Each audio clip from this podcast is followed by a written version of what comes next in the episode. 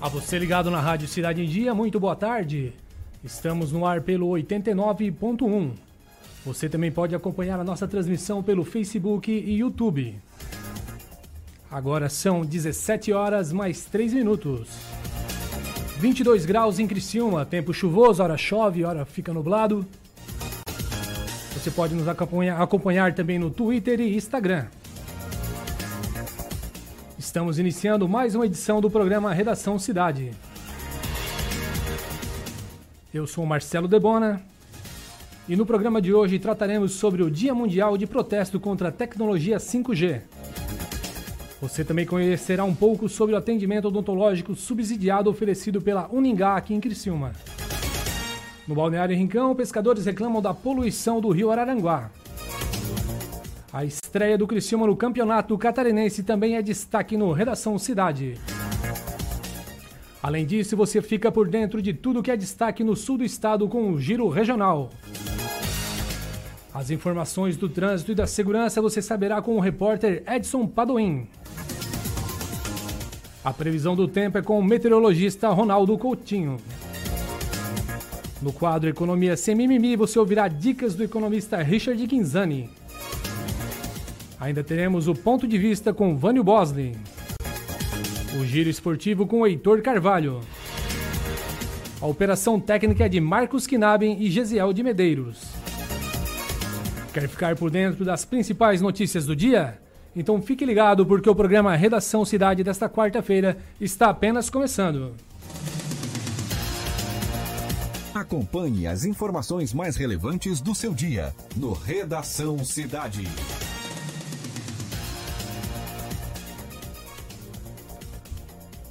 Olá, quarta-feira.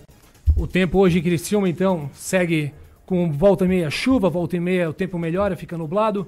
E daqui a pouco teremos a, a, a abertura do Campeonato Catarinense com o jogo Criciúma e Concórdia. Heitor Carvalho chegará com informações pra gente. O jogo começa por volta das 19 horas. O movimento já começa a se intensificar em direção ao estádio Heriberto Wilson para a estreia do Criciúma no Campeonato Catarinense.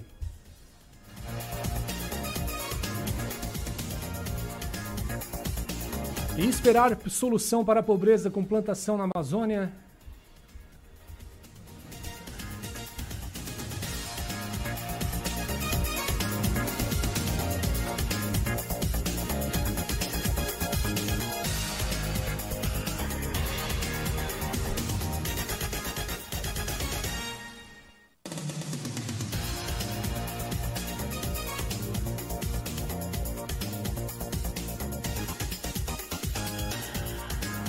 Para a pobreza com plantação na Amazônia é dar falsas esperanças, diz Gore.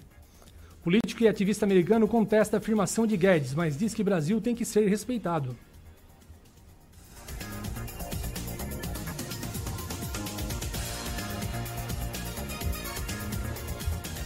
Já temos Edson Padoim na linha? Daqui a pouco Edson Padoim chega com informações do trânsito em Criciúma, também com informações da área de segurança. Hoje temos novidade em relação ao caso do taxista João Beluco, de 57 anos, ele que foi morto na última terça-feira, o corpo foi encontrado no último sábado, ali na região de Uruçanga, próximo ao Aquapark. Hoje tivemos mais informações aí, a equipe de investigação conseguiu prender algumas pessoas e em seguida o Edson Paduim chega com mais informações. E o governo de Minas investiga caso suspeito de coronavírus em Belo Horizonte. Trata-se de uma brasileira que veio da China. O Ministério da Saúde afirma que caso não se enquadra na definição da OMS. A Secretaria de Estado de Saúde de Minas Gerais investiga suspeita de coronavírus em Belo Horizonte. A paciente é uma mulher brasileira de 35 anos que veio de Xangai, na China. Os exames capazes de confirmar ou descartar a hipótese diagnosticada estão em andamento em laboratório de referência. Em nota, o Ministério da Saúde disse que até o momento não há detecção de nenhum caso suspeito no Brasil de pneumonia relacionada ao evento da China. A pasta falou também que o caso noticiado pela Secretaria de Saúde de Minas Gerais não se enquadra na definição de caso suspeito da Organização Mundial da Saúde. A CES informou que o caso em questão foi notificado ao órgão como suspeito e que as investigações precisarão seguir o curso definido até a sua conclusão caso foi identificado nesta terça-feira na unidade de pronto atendimento da UPA, região centro-sul de Belo Horizonte. A paciente desembarcou na capital mineira no dia 18 de janeiro. Ela apresentava sintomas respiratórios compatíveis com a doença respiratória viral aguda. E a mulher segue internada no Hospital Eduardo de Menezes, na região Barreiro, em Belo Horizonte. A paciente está clinicamente estável e o caso segue em investigação. Já estamos com o Edson Paduim na linha. Boa tarde, Edson.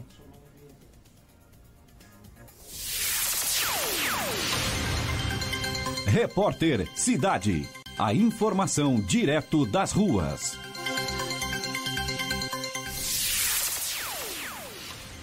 Edson, boa tarde. Boa tarde, Marcelo Debona. Boa tarde a todos os ouvintes. Hoje, por volta das seis e meia da manhã dessa quarta-feira, foi desencadeada a operação de busca dos suspeitos pela autoria da morte do taxista João Beluco, que desapareceu no dia 14 e foi encontrado morto no último dia 18, no sábado. No sábado ainda, nós da Rádio Cidade em Dia conversamos com o delegado João Antônio Amable, que é responsável pelo caso, e no dia ele disse que a semana ia ser de busca intensa por um possível suspeito. Essas buscas foram, ah, tiveram êxito e duas pessoas foram presas pela Polícia Civil, com apoio da Polícia Militar, durante o cumprimento de dois mandatos de prisão hoje de manhã. Um dos mandatos foi cumprido no bairro de Vila, em Uruçanga, e o outro em Cocal do Sul. Para quem não lembra do caso, no dia 15, o veículo de Peluco foi totalmente, foi encontrado totalmente carbonizado pelas polícias civil e militar do município. O Corpo de Bombeiros realizou buscas na região, mas nada foi encontrado e as buscas foram encerradas. O taxista havia saído por volta das 13 horas e 30 minutos de terça-feira para uma corrida na região de Uruçanga e não retornou para casa. O corpo foi encontrado no sábado na comunidade de Morro da Lagoa, localizada no bairro São Pedro, em Uruçanga. Outra ocorrência de hoje de tarde foi que dois criminosos armados com revólveres invadiram uma loja de informática no bairro Próspera, em Criciúma, e assaltaram os funcionários do estabelecimento. Essa ocorrência ainda está em andamento e a dupla, as primeiras informações são que a dupla fugiu em uma moto levando uma quantia de dinheiro que ainda não foi divulgada. A polícia militar foi acionada e está realizando rondas pela região. Edson Padoim para a Rádio Cidade em Dia. Obrigado, Edson, pelas informações. E a Regina Duarte almoçou com o Bolsonaro no Palácio do Planalto. A atriz Regina Duarte chegou a Brasília no início da tarde desta quarta-feira e foi para o Palácio do Planalto, onde foi recebida pelo presidente Jair Bolsonaro. Ao desembarcar no aeroporto de Brasília, a atriz foi indagada sobre o convite do presidente. Como no início da semana, Regina Duarte disse que ainda está noivando com Bolsonaro. Ela mencionou que vai continuar conversando e questionada sobre a falta, a falta, o que falta para se casar com o governo, a disse que essa pergunta é um pouco complicada. Já temos Coutinho na linha? Vamos à previsão do tempo com Ronaldo Coutinho. Clima na cidade. Tudo sobre o tempo.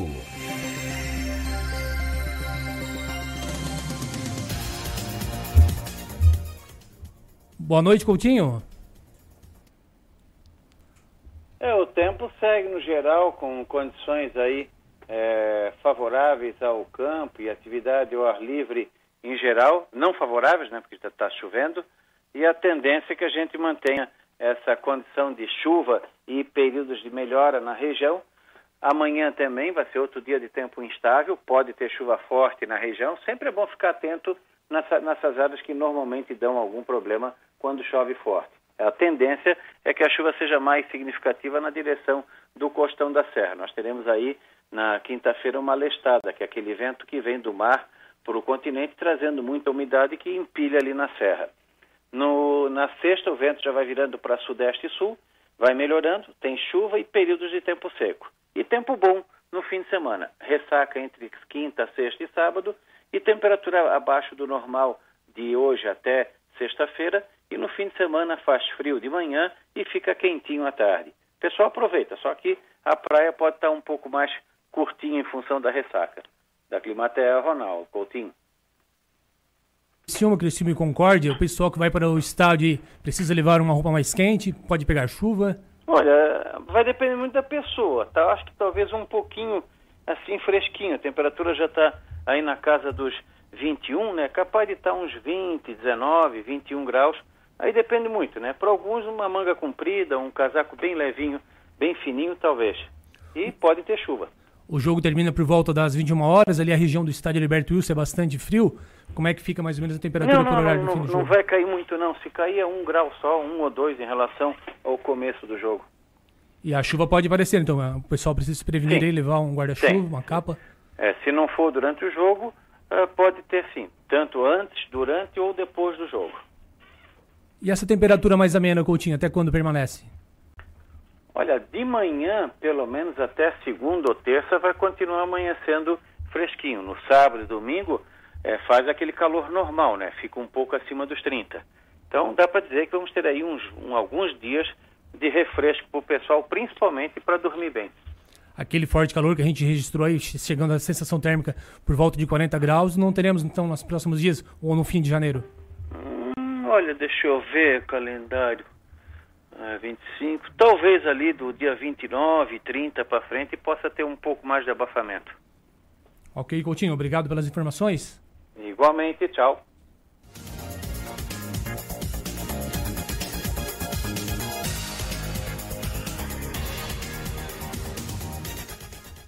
Vamos falar agora sobre um problema enfrentado por pescadores de Balneário Rincão. Para falar sobre o assunto ali, estou com o João Piccolo na linha. Boa tarde, João. Boa tarde, Marcelo. Boa tarde aos ouvintes da Rádio Cidade. É um prazer imenso estar conversando com vocês.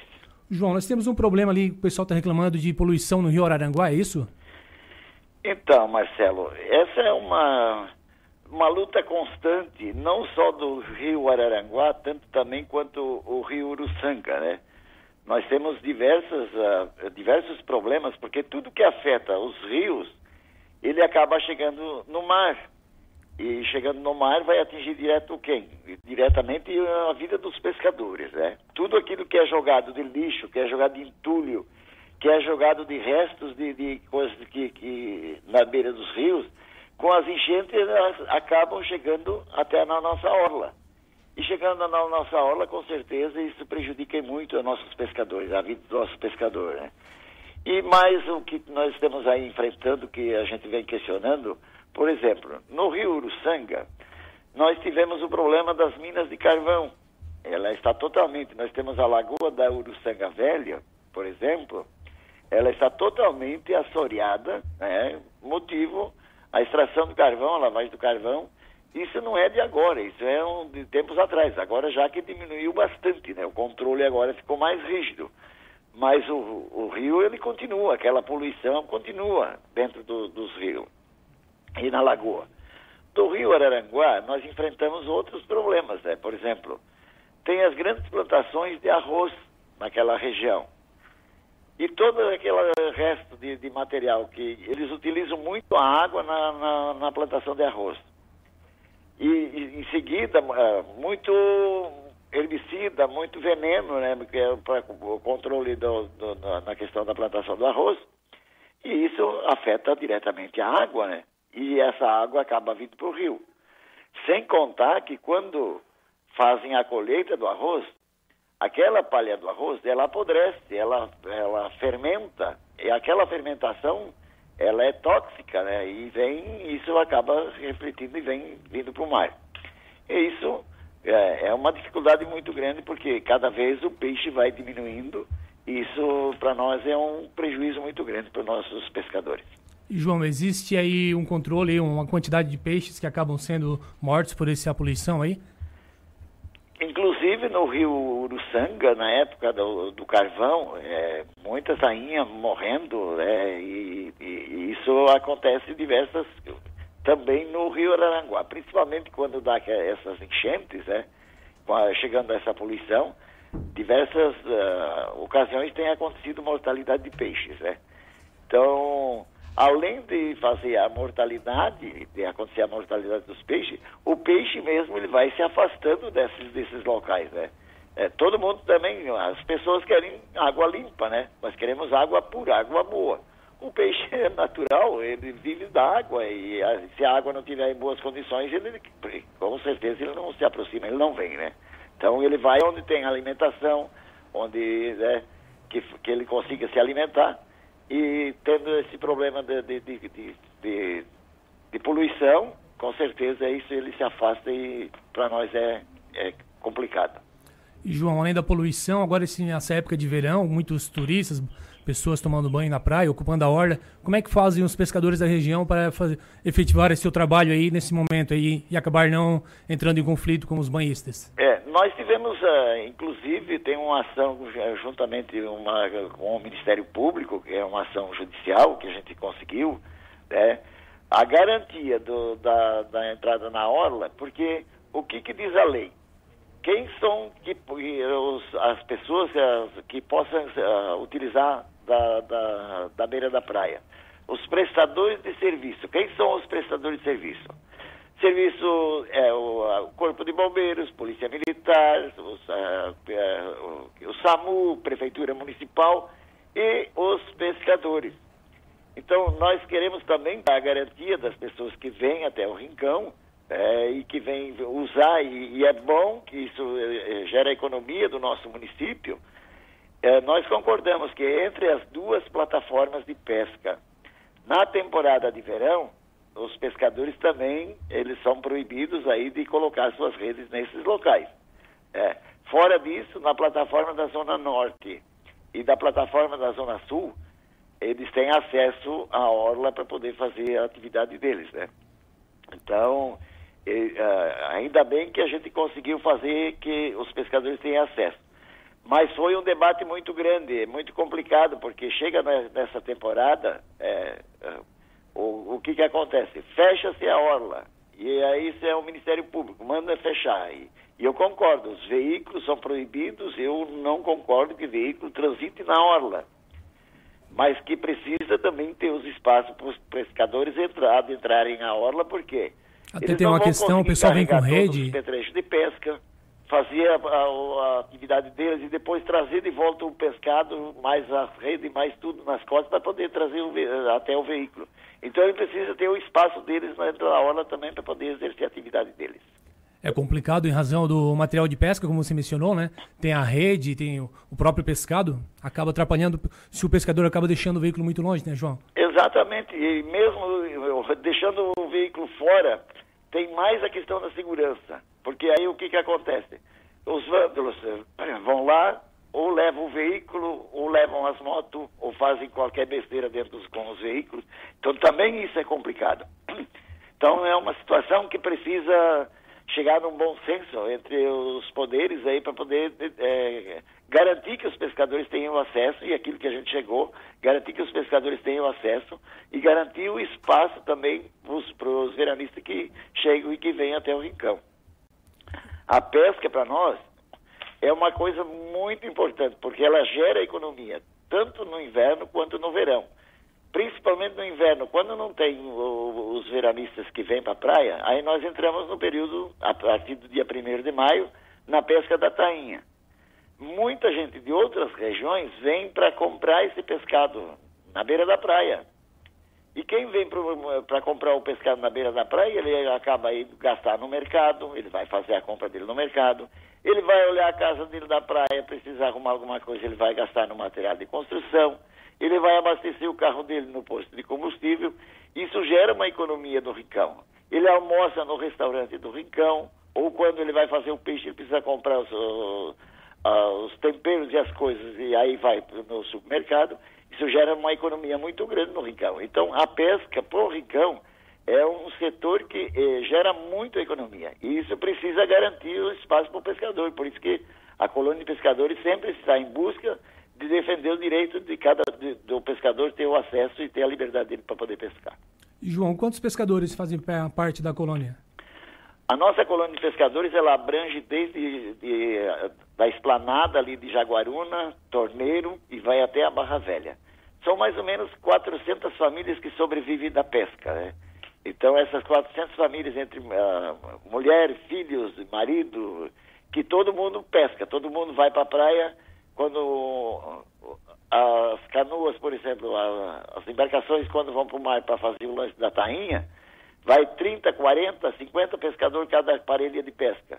as mulheres vão ajudar fazer alimentação, tirar o peixe, puxar a rede, é, recolher o peixe da, da, da, rede, comercializar o pescado.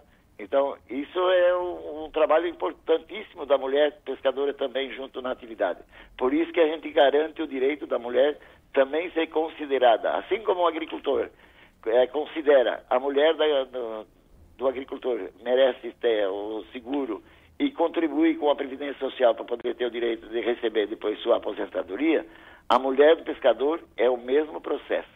Então, a gente defende que todas as mulheres têm o direito também de ser pescadora e acaba, como você mencionou, envolvendo toda a família. Existe uma época como a da tainha, que é a que o pessoal consegue faturar mais, ou tem uma outra época do ano também que o pessoal consegue faturar bastante com a pesca? Praticamente a tainha é o carro-chefe da, da pesca. Nós temos o bagre, nós temos a anchova, nós temos a curvina, é, que nesse ano, infelizmente, a curvina e a anchova foi é, ruim. A tainha também não foi boa, não só na nossa região, mas assim como em todo o estado de Santa Catarina. Nós pescamos praticamente metade do que nós pescamos em 2018. 2018 nós chegamos a 80 toneladas de tainha e nesse ano nós conseguimos capturar mais ou menos 50 toneladas. Isso no estado, é, o que, que ela representou? Ah, o estado todo tem uma queda de quase 50% da pesca de 2018. Então, isso repercute muito na comercialização, no preço. Porque quando tem bastante produto, o preço cai. E quando é, não existe o produto, então o preço sobe. Tanto que os nossos pescadores, nesse ano, eles conseguiram comercializar o pescado deles na beira da praia num preço bem melhor do que 2018. Ok, João. E mais algum, algum outro problema os, os, pescadores enfrentam aí na colônia de pescadores do Rincão? Nós estamos agora encaminhando o seguro defeso, porque entrou no período do defeso da anchova e no defeso do bagre, é, que o defeso da anchova começa dia 1 de dezembro e vai até dia 31 de março. O defeso do bagre, ele começa dia 1 de janeiro e também vai até 31 de março. Esses pescadores devidamente cadastrados e que sobrevivem da pesca, eles têm o direito de receber agora um salário mínimo para não pescar essas espécies. E se alguém for é, pego com essas espécies, com certeza eles vão so sofrer algumas consequências. Então o nosso pescador já sabe que desse período não pode pescar nem anchova e nem bagre. No mais, encaminhando a documentação para a Previdência Social, nós temos o INSS que está com um problema sério no INSS com o trabalho, com o pessoal, né? Porque agora todo o sistema do INSS, ele é digital, é, não se faz mais a documentação e entrega para o INSS, e sim se emite através do, por, por e-mail. E, e, quando tem alguns problemas que ficam com pendências, os, pesca, os pescadores ficam esperando porque o INSS não tem pessoal para analisar o processo e por que, que tem essa pendência. Por exemplo, todas as pessoas que receberam algum auxílio doença, algum benefício, 2016, 2017, eles têm o direito de receber o defeso de, uh, durante agora nesse período. E ficou em análise esses, pro, esses processos porque receberam auxílio doença. E, na verdade, ele já tem o direito adquirido para poder receber esse outro benefício. E como o INSS não tem pessoa suficiente para analisar o processo, ele fica em pendência e o pescador fica esperando para poder receber o benefício dele. Oi, João, obrigado, tá? Eu só queria aproveitar a oportunidade e convocar todos os pescadores e pescadoras que amanhã, às 18 horas, no centro comunitário, Uh, cumprindo com os estatutos da colônia de pescadores, nós estaremos fazendo a nossa prestação de contas, uh, de, todo ano a gente faz isso, então fazendo a prestação de contas de tudo aquilo que a, a, colônia arrecadou, daquilo que foi gasto, onde foram gastos os recursos. A nossa colônia de pescadores, ela sobrevive exclusivamente da contribuição dos associados. Não tem recurso que vem do governo federal, do governo do estado, do governo municipal, nada. E nós fizemos todo ano a nossa prestação de conta para os associados. E eu queria aproveitar a oportunidade de convidar todos que participam dessa assembleia amanhã às 18 horas no Centro Comunitário. Agradecer a oportunidade e dizer que estão sempre à disposição. A sede da colônia de pescadores fica onde, João? A sede fica próximo à Lagoa do Jacaré. na rua José Mendes, bem próximo à Lagoa do Jacaré. Ok, João, obrigado pelas informações. Valeu, um grande abraço, muito obrigado. Até mais. Vamos a um breve intervalo e voltamos em seguida. Acompanhe as informações mais relevantes do seu dia no Redação Cidade. Em 2020, mude para melhor. Venha para o NESC, Universidade Comunitária com conceito máximo do MEC. Matrículas abertas para graduação presencial e EAD. Transfira seu curso para o NESC com descontos especiais. UNESC, a nossa universidade. Rádio Cidade em Dia, 89,1 FM. Conteúdo conectado com a sua vida. Desperte a sua empresa para o mundo digital. Com gerenciamento de redes sociais e geração de conteúdo online, a Time Marketing Digital torna o seu negócio um case de sucesso. Através de um planejamento estratégico, você conquista novos clientes e potencializa suas vendas. Não perca mais tempo. Seja Digi, seja Time. Entre em contato 48 30 45 17 17. Assista ao vivo a programação da Rádio Cidade em Dia no YouTube. youtube.com barra Rádio Cidade em Dia.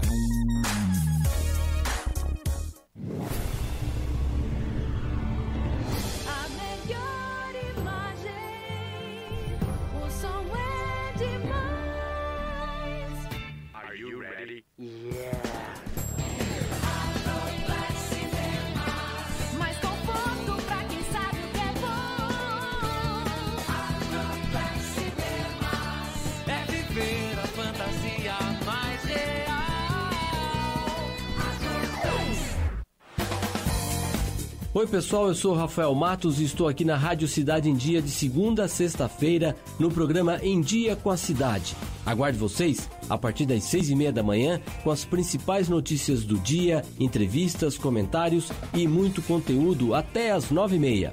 Então, sintoniza aí no 89.1 FM e segue a gente no youtube.com barra Rádio Cidade em Dia para assistir todos os nossos conteúdos. Não esquece de nos acompanhar também nas redes sociais, arroba Rádio Cidade em Dia no Instagram, Facebook e Twitter. Rádio Cidade em Dia, conteúdo de qualidade no ar e na palma da sua mão.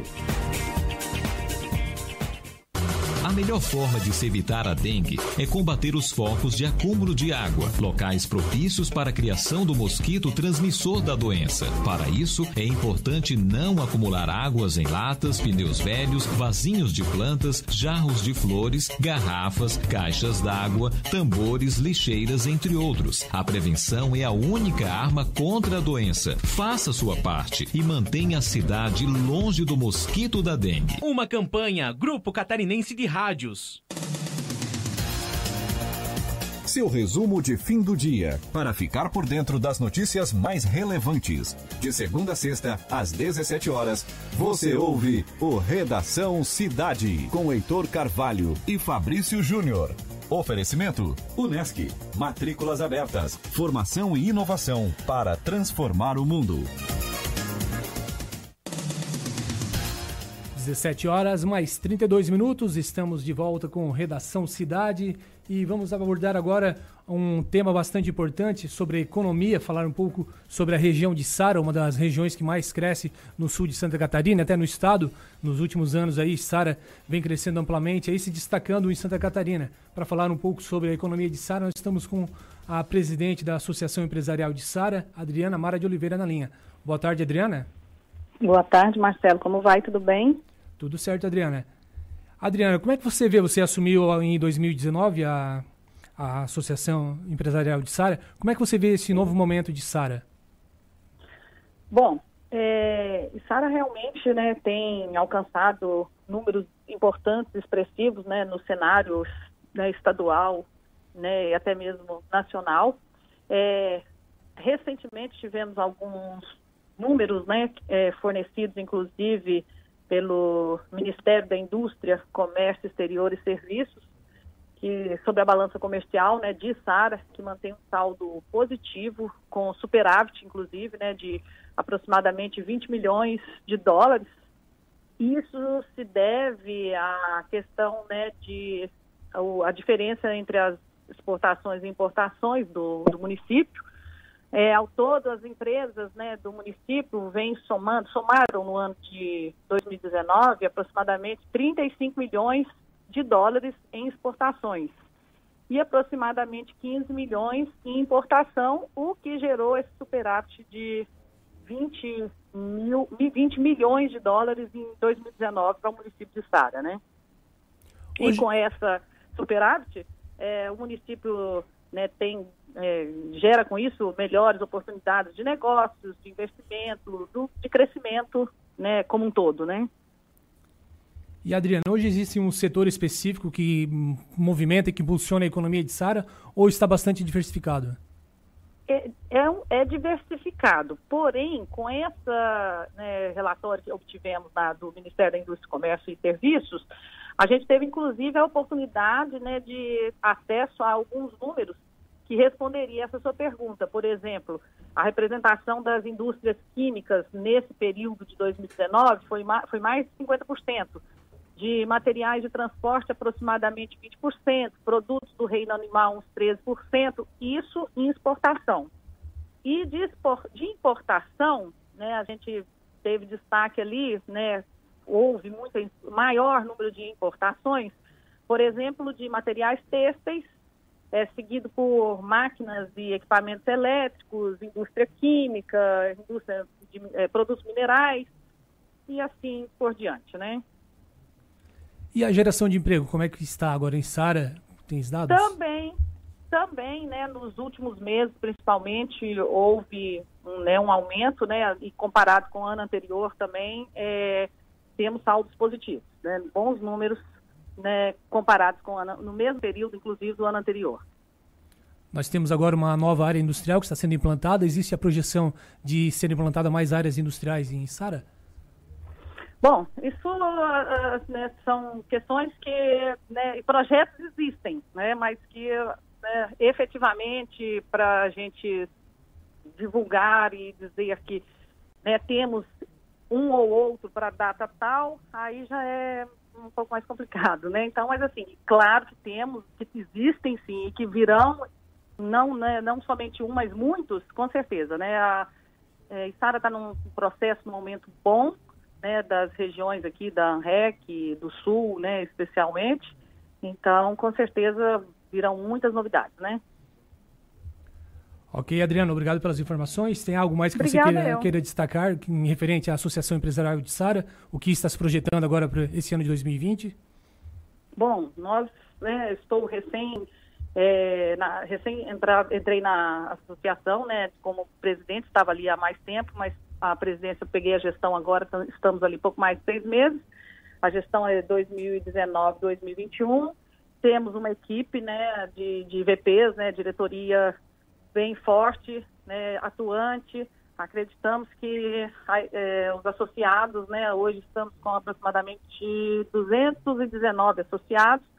Acreditamos que esses associados, e não só né, o associado, mas também a sociedade em geral, o município, o empresariado em geral, as pessoas, eh, terão eh, muitos benefícios né, com essa nossa, nossa gestão é, porque isso é uma evolução, né? Vem, a gente vem fazendo o trabalho, dando continuidade, trazendo novidades, né?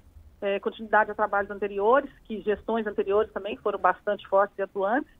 Então, com certeza, a associação nesse biênio vai apresentar muito bons resultados, atrair mais associados, atrair mais empresas, mais investimentos para não só para a Içara, mas também para a região. São 219 asso- associados de um total de quantos? São quantas empresas que Sara tem? É, ativas, 3 mil e alguma coisa, 3 mil e poucas ativas. É um número pequeno, mas é grande considerando a, a complexidade de você atrair esses, esses associados, às vezes algum momento econômico que não é favorável. né? Então, assim, a gente faz o possível para não só trazê-lo para a associação, como também fidelizá-lo, né? A gente quer que ele possa estar presente utilizando os produtos da associação, os benefícios que a associação oferece, né? Então, é, é um trabalho é, bem forte nessa questão, né? Trazê-lo e mantê-lo conosco ali satisfeito, né? Que é o mais importante. Até porque a associação empresarial oferece vários benefícios, acredito que cursos, palestras, orientações ao- aos associados, é isso? Né? Exatamente, né, aliado a isso, né, treinamentos e é, os produtos, como você disse, né, nós temos lá Boa Vista, Protesto Online, é, os cartões, o Tucard, então assim, são vários produtos, o certificado de origem, que a gente até estava falando agora da questão importação, exportação, né, o certificado de origem também teve um- uma evolução bem considerável é, nesse último ano também, exatamente por essa balança é, comercial favorável, né? E Sara é, dobrou o número de certificações de, de, é, de origem no último período, né? Que essa certificação é o que garante a procedência dos produtos, né? Que são enviados para outros países, bem como cumprimento de normas fixadas em acordos comerciais, é, além de gerar também é, isenção de taxas. E, inclusive, nessa certificação de origem que é feita dentro da associação, é, tem, ela né, tem um valor fixo né, por emissão, independentemente de volume, e que para o associado né, tem um desconto de 30%, né, e a gente, e Sara tem atuado muito no, na, principalmente nas áreas metal mecânica, descartáveis plásticos, produtos químicos e de origem animal, né, são os, os principais, né? Mas estamos lá à disposição para oferecer o que pudermos e ah, estamos também recebemos, né, qualquer pessoa, não só associado, para trazer para a gente informações, eh, sugestões. Estamos à disposição mesmo. Quem precisar de qualquer coisa, só contactar a gente lá. Obrigado, Adriana Mara. Eu que agradeço a atenção e a oportunidade também, né? Agora, 17 horas e 40 minutos, vamos falar com o Vânio Bosley.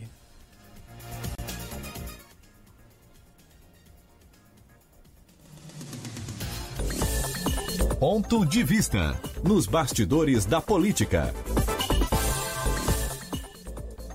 Boa tarde, Vânio. Olha, boa tarde, Marcelo, boa tarde, ouvintes do Redação Cidade. Bom, antes de falar de política, eu gostaria de apresentar aos ouvintes da Rádio Cidade em Dia um balanço parcial, né, ah, divulgado pela Santur, sobre o movimento de turistas agora nessa temporada de verão em todo o litoral de Santa Catarina, também além de, do litoral e outras cidades do estado. Por exemplo, o levantamento da Santur revela que a rede, hotelar, a rede hoteleira está com a previsão de fechar este mês com ocupação média de 87% no litoral, 92% nas instâncias termais e 90% na região da Serra. Os destaques, claro, são entre os litorais aqui da Grande Florianópolis, a capital, por exemplo, e também o Balneário Camboriú, no Vale do Itajaí, e em relação também ao sul do estado. Um outro fator positivo que está sendo colocado pelo levantamento é que está havendo um aumento sobre a demanda de voos extras, voos extras, aliás, aqui para o estado. Esses números revelam que entre dezembro do ano passado e agora janeiro, o estado já vai receber até, até março da temporada 527 voos extras, o que significa mais de 80 mil passageiros vão descer nos aeroportos de Florianópolis, Navegantes e Jaguaruna. Mais um destaque: 160 mil turistas, principalmente estrangeiros, estarão chegando ao estado embarcados em 45 navios de cruzeiro, sendo 25 em Balneário Camboriú, 13 em Itajaí e 7 em Porto Belo. Bom, Marcelo e ouvintes, esse balanço é realmente totalmente em cima né, da ocupação de leitos aqui em Santa Catarina, no litoral principalmente, da rede hoteleira. Agora é bom frisar que o número é muito maior. E milhares de turistas também que estão vindo para Santa Catarina estão ocupando ou sendo hospedados em apartamentos, casas, enfim. Eu vejo, por exemplo, onde eu moro, aqui no, na região do, do bairro dos Ingleses, a praia mais movimentada da cidade, aqui de Florianópolis, é que a maioria dos turistas está preferindo apartamentos e casas. Por quê? Economizam melhor, ah, sai mais barato o preço da acomodação, porque ao invés de colocar seis, sete pessoas num hotel, eles colocam seis, sete pessoas no mesmo apartamento, onde divide ali os custos tanto da hospedagem e principalmente da alimentação, né? Por exemplo, aqui em Florianópolis, a exploração corre solta nos restaurantes aqui das praias. A maioria dos, dos restaurantes aqui é uma exploração que não tem limites, sabe? Chega a um ponto de alguns restaurantes terem, por exemplo, funcionários na porta dessas casas, a primeira coisa que faz, olha a placa do veículo. Sendo de fora, por exemplo, quanto mais longe, o cardápio vem diferenciado do preço. É uma exploração, é um roubo danado. Bom, isso não é fato novo, né? É histórico, sempre acontece isso. Outro fato político em Santa Catarina, cada vez se acentua mais esse distanciamento, o rompimento de relações oficiais entre o governador Carlos Moisés e a vice-governadora ah, Daniela Heineken. Bom, que que está acontecendo isso? Segundo a vice-governadora, o governador Carlos Moisés mantém ali no centro administrativo um, um grupo fechado de alguns secretários, como também a maioria militares, que participam de reuniões fechadas. E a vice-governadora não participa mais, não tem sido mais chamada. A última reunião que houve foi agora na segunda-feira, quando o governador Carlos Moisés voltou de, um, de umas férias, de férias de duas semanas, e houve uma reunião fechada e ela não foi convidada. Então ela de- decidiu o seguinte: vai ficar como vice-governadora e toda demanda e o seu, o seu trabalho interessar a Santa Catarina, ela vai se dirigir diretamente ao presidente da República, Jair Bolsonaro, pretendendo com isso, é claro, trazer investimentos para Santa Catarina, já que o próprio governador Carlos Moisés também já se afastou politicamente de quem lhe deu o manto de governador do estado, que foi aquela onda Bolsonaro. Nem ele pensava em ser eleito, como também a maioria dos eleitores de Santa Catarina aqui, que não votaram no Moisés. A maioria votou no número 17, que era o número-chave eh, registrado na chapa do agora presidente Jair Bolsonaro. Isso aí causa muito mal-estar, vai ter muito problema, muito desdobramento político aqui em Santa Catarina, esse afastamento, esse, esse comportamento individual do governador que decide ele só, sabe?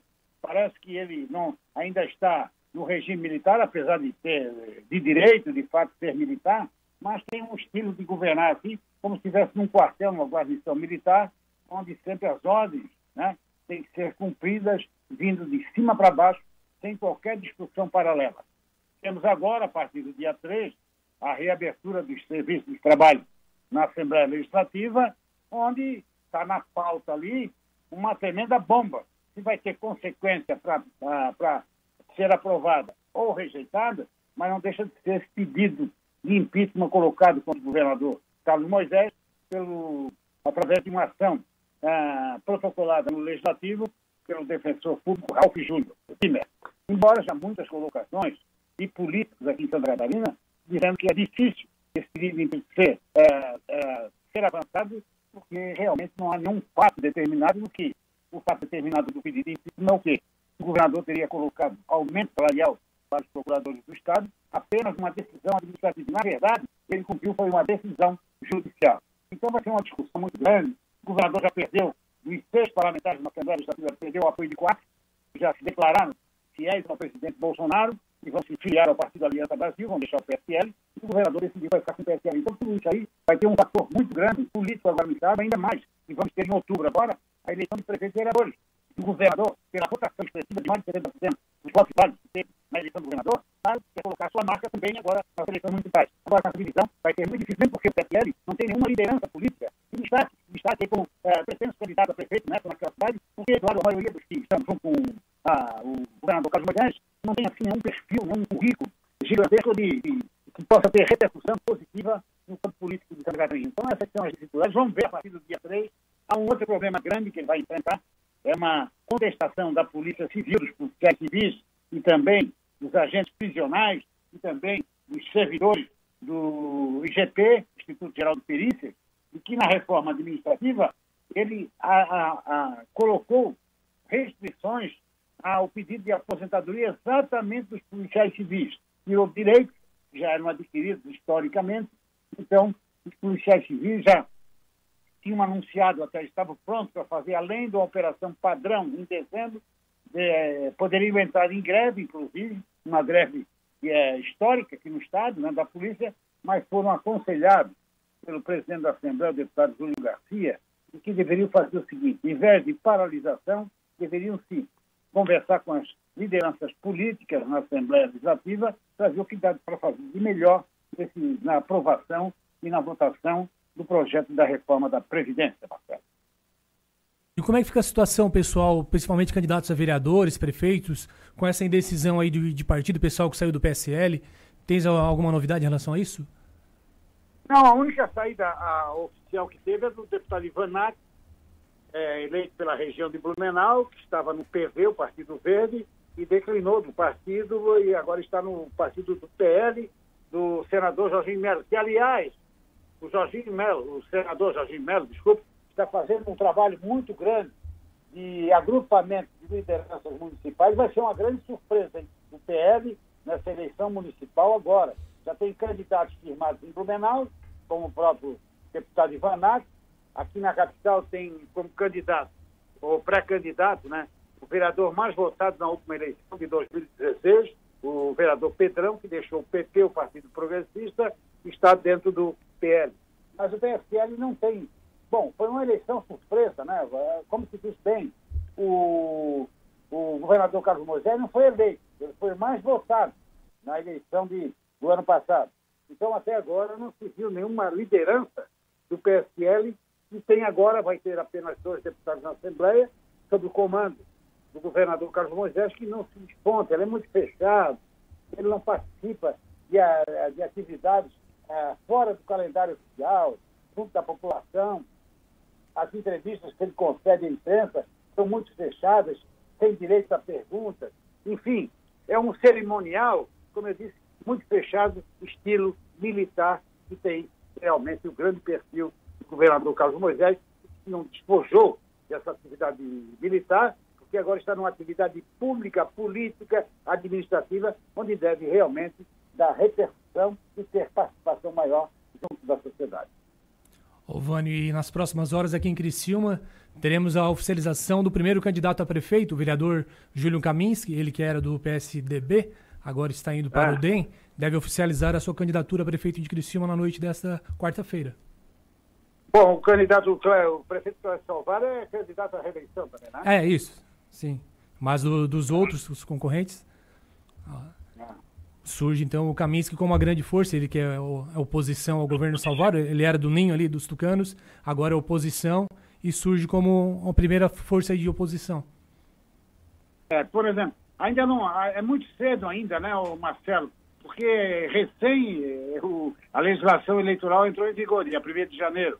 Mas, como vai ter uma eleição muito curta, né, uma campanha muito curta, somente a partir de julho, e o horário político no rádio e na televisão inicia no dia 15 de agosto, tem outro porém também, uma grande dificuldade, não para os candidatos a prefeito, mas para os candidatos a vereador vai haver uma grande, uma- vai ser um grande jogo, pesado realmente, porque acabou, né, aquela chamada aliança que poderia fazer na, na eleição proporcional, agora só poder na eleição majoritária, no caso, na campanha na eleição de prefeito. Então, o vereador vai ter que ser eleito como mais votado do seu partido e dentro da, claro, de um consciente eleitoral, dentro da própria agremiação, sem qualquer voto, aquele efeito tiririca, e sempre elegeu muita gente, não no tempo, só no tempo tiririca, mas todos os anos, todas as campanhas, eh, candidatos com votos lá embaixo, que elegem, deixando outros com votos maiores, tem o cargo de deputado, de senador, de senador não é majoritário, mas tem o cargo de deputado, de vereador, enfim. Isso tudo agora vale com essa nova legislação eleitoral, a reforma feita. Então vai ser eleito por cada partido aqueles que tiverem maior número de votos. O que, que vão fazer os partidos para beneficiar os candidatos mais fortes?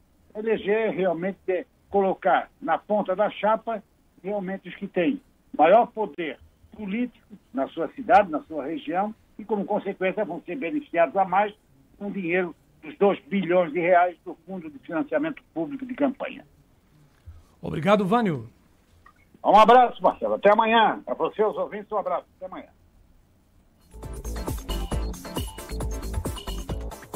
Dezessete horas, mais 53 minutos. E do Vânio Bosi, nós vamos agora para a economia sem mimimi, com o economista Richard Guinzani.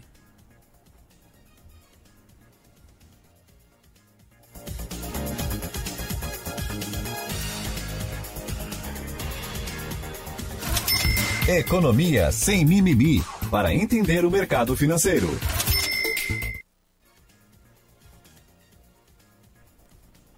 Boa tarde, Richard.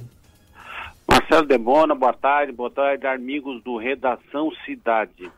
Ah, bem, o câmbio hoje, depois de trocar na, uma máxima de quase três semanas na véspera, né, no dia de ontem, o dólar era negociado em queda contra o real no início dessa quarta-feira, em meio à redução de, da aversão ao risco né, dos mercados globais após temores sobre o surto da, da coronavírus na China, né? Ontem ainda, a moeda norte-americana terminou a sessão com ganho de 40, eh, 0,40% a R$ 4,20 eh, na venda, né? maior patamar para um encerramento desde 2 de dezembro do ano passado.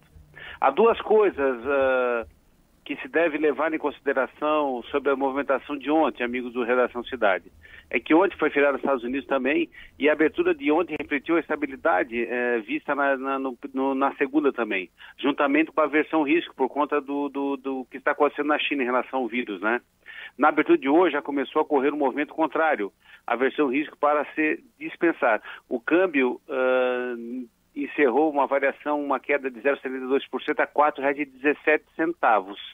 Ah, na questão, ah, e também, eh, Marcelo amigos do Redação Cidade, esboçando uma melhora ah, de hoje, né, o Ibovespa, apoiado principalmente por um viés relativamente positivo de mercados acionários no exterior e na, recuperação das ações eh, de bancos brasileiros, ah, o Bovespa ontem fechou em baixa de 1,54%, 117.026 pontos, com forte declínio de papéis de bancos e da Vale.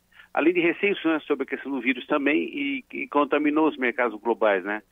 A versão risco ganhou força o- ontem também devido ao novo tipo de eh, coronavírus, né? Identificado na China, com preocupações relacionadas ao risco de contágio mais rápido diante da proximidade do feriado do Ano Novo Chinês. Esse ano o chinês é muito, vai ter um movimento muito grande de viagens na China, né? E isso está preocupando a questão de saúde, né? No Brasil, os agentes financeiros também re- repercutiram, né, melhora da avaliação positiva do governo do presidente Jair Bolsonaro, que subiu para 34,5% de janeiro, ante a 29,4% que aconteceu em agosto do ano passado, né? Conforme pesquisa da eh, Confederação Nacional do Transporte, né? O mercado acionário, ah, nesse momento, está com uma alta, uma variação de 1,01% a 118.210 pontos. A máxima do dia foi a 118.216 e a mínima foi 117.035. Então hoje a bolsa está, está no azul, né, com uma variação positiva de 1,01%. Outro assunto interessante, amigos do Redação eh, Cidade, e nós vamos repercutir isso amanhã com melhor, com mais tempo, ah, o que está acontecendo, né? Eh, fonte de renda eh, extra, ali, foco na casa própria, né? Como as classes C e D pou- poupam e organizam suas finanças, né? De acordo com a pesquisa feita, um terço das pessoas das classes C e D trabalham mais quando precisa do dinheiro e apenas 27, 29% consegue poupar. E que o principal objetivo da- da- da- das pessoas dessa classe se- é, é, objet, é objetivo, é financeiro, é possuir a casa própria, meu amigo ah, Marcelo e amigo do Redação Cidade. Então, a casa própria, Sim, é o principal objetivo dessa, de- dessa, dessa pesquisa, né? Que foi o maior índice de, de, de, de- entrevistados, que 29% querem ter a casa própria. apesar de que alguns economistas, educadores financeiros acabam alimentando e dizendo que não é tão importante ou não valeria a pena a pessoa investir o dinheiro na casa própria, poderia morar de aluguel se tivesse esse dinheiro, dinheiro todo para investir na casa Sim, própria, acabar tá fazendo um outro investimento. Sim, o que está acontecendo, né? Eh, nós estamos mudando um pouco essa mentalidade, eh, Marcelo, mas ainda existe aquela questão, para ter uma ideia, nessa pesquisa que nós vamos repercutir amanhã, a maioria das pessoas ainda guarda seu dinheiro na poupança, né?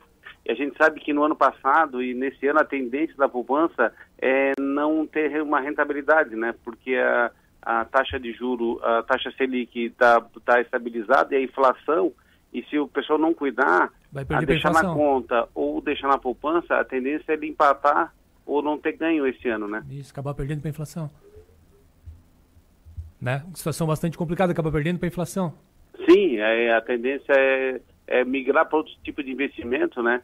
E a gente vai, vai ver nessa pesquisa que nós vamos eh, discorrer amanhã que a maioria das pessoas ah, o que ganha consome, parte tenta, tenta guardar e parte tenta com, com os afazeres da, da, da, da pagamento das suas, das suas dívidas, né? As dívidas muitas vezes de cartão de crédito, na maioria das vezes. A maioria, a grande maioria do, do, do, do, do- pessoal que toma dinheiro ou tem dívida atualmente, Marcelo e amigos da Redação Cidade, é com cartão de crédito. É um crédito fácil, muitas vezes ofertados sem qualquer avaliação de renda, a pessoa oferece de qualquer maneira, né? As, as operadoras acabam oferecendo o cartão de crédito, a pessoa pega e acaba utilizando, na verdade, um dinheiro que não é seu, né? Depois Sim, acaba na verdade, é, o grande motivo da questão do desequilíbrio financeiro nas famílias é essa questão da, da, da compra compulsiva, né? A pessoa não consegue planejar isso ao- no tempo, né? E tenta realizar essa compra agora, só que não se organiza e acabam vendo que as parcelas lá na frente, a gente sabe que a gente tem nos períodos desse ano várias situações que eles vão precisar focar, né? E esses não levam isso em consideração e acabam se endividando, né? E isso pode gerar uma bola de neve. É isso, depois não consegue pagar a fatura cheia, acaba tendo que pagar parcial, depois no próximo mês a fatura já vem maior do que era a primeira e vira aquela bola de neve. Isso é o grande perigo, né? A gente fala sempre sobre os consultores financeiros, sobre a educação financeira, que no momento de crise tu tem que começar a enfrentar isso. Não adianta ter que conversar entre os familiares e enfrentar isso. E a primeira, a primeira coisa que a pessoa deve fazer, na, quando assume que realmente precisa de ajuda, é, é enfrentar isso e começar a pagar as, as, as dívidas com um juro maior. Para que tenha, ele consiga ter fôlego, né? E ter paciência também, né? Porque é um processo, é um período, né? Mas ele vai sair dessa. Fica a dica então, pessoal, aí para começar o ano bem, tentar evitar ao máximo o uso do cartão de crédito ou que use conscientemente. Sim, é interessante para que não tenha, não tenha problema do decorrer do ano. Isso, olha que nós estamos só estamos em janeiro ainda. É bem isso, né? E agora começa a chegar várias contas, tem material escolar, tem IPTU, dentre outras contas que sempre come... aparecem nesse começo de ano, né, Richard? Sim, é essa parte que é a mais importante, que as pessoas têm que estar focadas para que elas não, não tenham ah, problema no decorrer do ano. Você sabe que daqui a pouco já vem, ah, tem as, ah, aquelas festas de carnaval, daqui a pouco já tem Páscoa, então tem que controlar bem esses recursos para que eles não gastem tudo, né, e não tenham provisão para mais para frente, né? É isso aí, tem, pessoal, o pessoal precisa ficar bastante atento, Richard. É isso aí. Obrigado, Richard, pelas informações. Obrigado, Marcelo, amigos do Redação Cidade. Até lá. 18 horas, mais um minuto. Esse foi Richard Guizani com o Economia Sem Mimimi. Vamos para um breve intervalo e voltamos em seguida na programação. Acompanhe as informações mais relevantes do seu dia no Redação Cidade.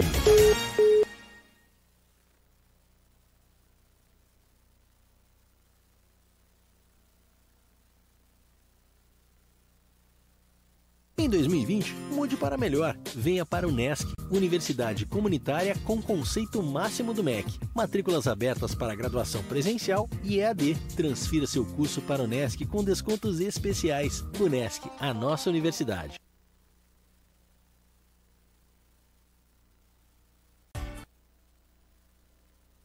As emissoras de rádio e televisão de Santa Catarina estão mais unidas do que nunca. Unidas pela clareza e objetividade do conteúdo que chega até você. Com material de qualidade no jornalismo e no entretenimento. Em época de fake news, essa é a nossa missão. O desafio é grande. Mas como não pensar grande se a nossa programação chega a milhões de pessoas? Se são os nossos comunicadores os verdadeiros e maiores influenciadores. Por isso, estamos lançando um grande movimento para promovermos mudanças no jeito que se faz comunicação, em todos os meios. Participe, mas venha pensando grande. Grande como o futuro que todos nós queremos. Grande como Santa Catarina. Pense grande, pense rádio, pense TV. Um movimento da Acaerte. Acompanhe a Rádio Cidade em Dia nas redes sociais. Arroba Rádio Cidade em Dia. Estamos no Facebook, no Instagram, no Twitter e no YouTube. A melhor forma de se evitar a dengue é combater os focos de acúmulo de água, locais propícios para a criação do mosquito transmissor da doença. Para isso, é importante não acumular águas em latas, pneus velhos, vasinhos de plantas, jarros de flores, garrafas, caixas d'água, tambores, lixeiras, entre outros. A prevenção é a única arma contra a doença. Faça sua parte e mantenha a cidade longe do mosquito da dengue. Uma campanha Grupo Catarinense de Rádios. Assista ao vivo a programação da Rádio Cidade em Dia no YouTube. youtube.com barra Rádio Cidade em Dia.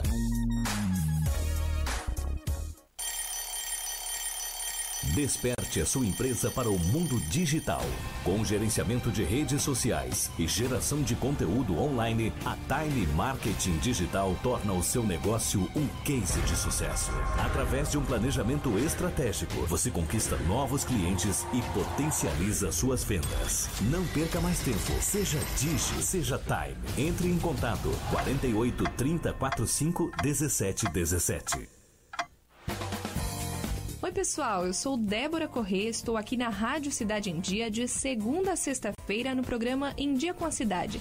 Eu aguardo vocês a partir das seis e meia da manhã com as principais notícias do dia, entrevistas, comentários e muito conteúdo até as nove e meia da manhã.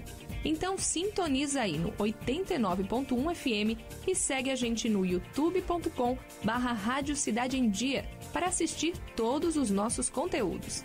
Não esquece de acompanhar nossas redes sociais, arroba Rádio Cidade em Dia no Instagram, Facebook e Twitter. Rádio Cidade em Dia, conteúdo de qualidade no ar e na palma da sua mão.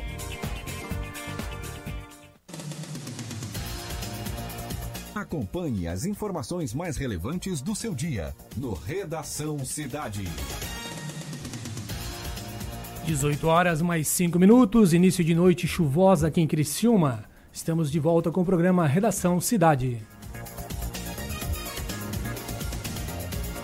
E o vice-presidente do Supremo Tribunal Federal, o STF, ministro Luiz Fux, suspendeu nesta quarta-feira por tempo indeterminado a implementação do chamado juiz de garantias, previsto no pacote anticrime aprovado pelo Congresso Nacional em dezembro do ano passado.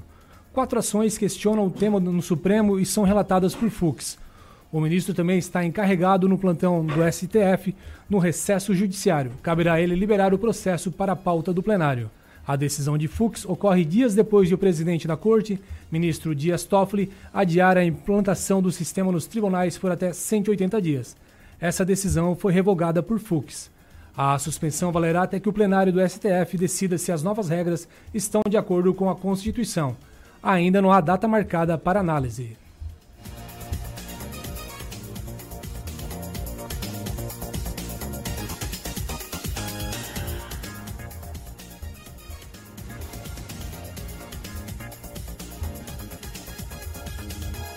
E Criciúma tem novidade na área de economia. Desde essa semana já não, não é mais necessário os microempreendedores individuais, os chamados MEIs, retirarem nota fiscal eletrônica. Eles podem retirar a nota fiscal eletrônica gratuitamente pela internet, não é mais necessário pagar. Para trazer mais informações para a gente, estou com o Fernando Colonete na linha, ele que é chefe de fiscalização tributária aqui de Criciúma. Boa noite, Fernando. Oi, boa noite. Boa noite a todos os ouvintes. Funciona agora para a pessoa tirar, o microempreendedor individual, tirar essa sua nota fiscal eletronicamente e sem custo. Correto. Até a semana passada, o MEI tinha duas opções apenas para tirar notas fiscais de serviços, né? No caso, ou tinha que ir até a prefeitura para tirar uma nota sem custo algum, ou poderia tirar pela internet, desde que tivesse o certificado digital, uma assinatura digital, que é algo que custa aproximadamente 200 reais por ano. O, um decreto que foi feito pelo prefeito na semana passada, né, revoga essa necessidade de possuir o certificado digital para emissão de notas avulsas pela internet. Isso somente para os MEIs, para os microempreendedores individuais. E quem se enquadra como MEI? Como é que faz? Tá, o MEI, ele é uma figura que está no Simples Nacional e ele existe para colocar aquele microempreendedor que estava informal na formalidade. O MEI, ele, o, o microempreendedor, ele paga apenas um imposto de 57 reais por mês. Desses 57 reais, 5 reais são de ISS, que é o tributo de imposto sobre serviço que vem para o município. Uh, para ser MEI, tem que preencher algumas uh, atividades que, que consta numa relação do Simples Nacional. Não é qualquer atividade que pode ser MEI, tá? Então tem que verificar no, no, no Simples Nacional qual é a atividade que pode enquadrar como MEI, mas muitas delas podem ser. Em Criciúma nós temos quantos MEI? Nesse momento, a gente tem cerca de 2.500 MEIs, mas esse número aumenta todo mês, tá? Desses mês, 1.800 são prestadores de serviço, que são exatamente esses que foram beneficiados com essa mudança. Tá? Aproximadamente 450 notas fiscais eram retiradas na prefeitura. Eh, Hoje, todas essas notas fiscais podem ser tiradas na sua empresa ou mesmo na sua residência. Então facilitou bastante o pessoal aí. E qual, como é que faz para acessar pela internet ali? É no site da prefeitura? Exatamente, né? Pro, pro MEI começar a emitir nota fiscal avulsa, antes de mais nada, ele deve possuir um alvará de funcionamento na prefeitura, tá? Então ele precisa retirar o alvará na, na prefeitura.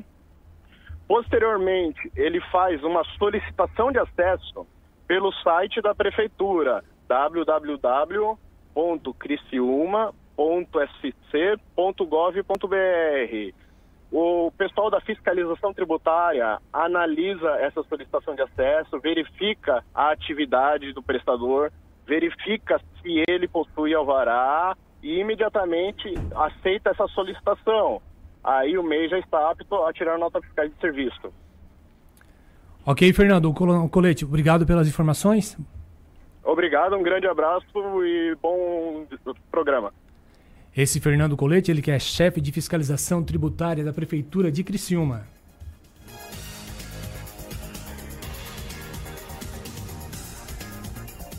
E Pacheco é o novo presidente, vice-presidente do PSDB de Santa Catarina. Rogério Luciano Pacheco é prefeito de Concórdia e seu nome foi definido para ser vice-presidente da sigla em âmbito estadual por indicação dos membros da executiva tucana de Santa Catarina.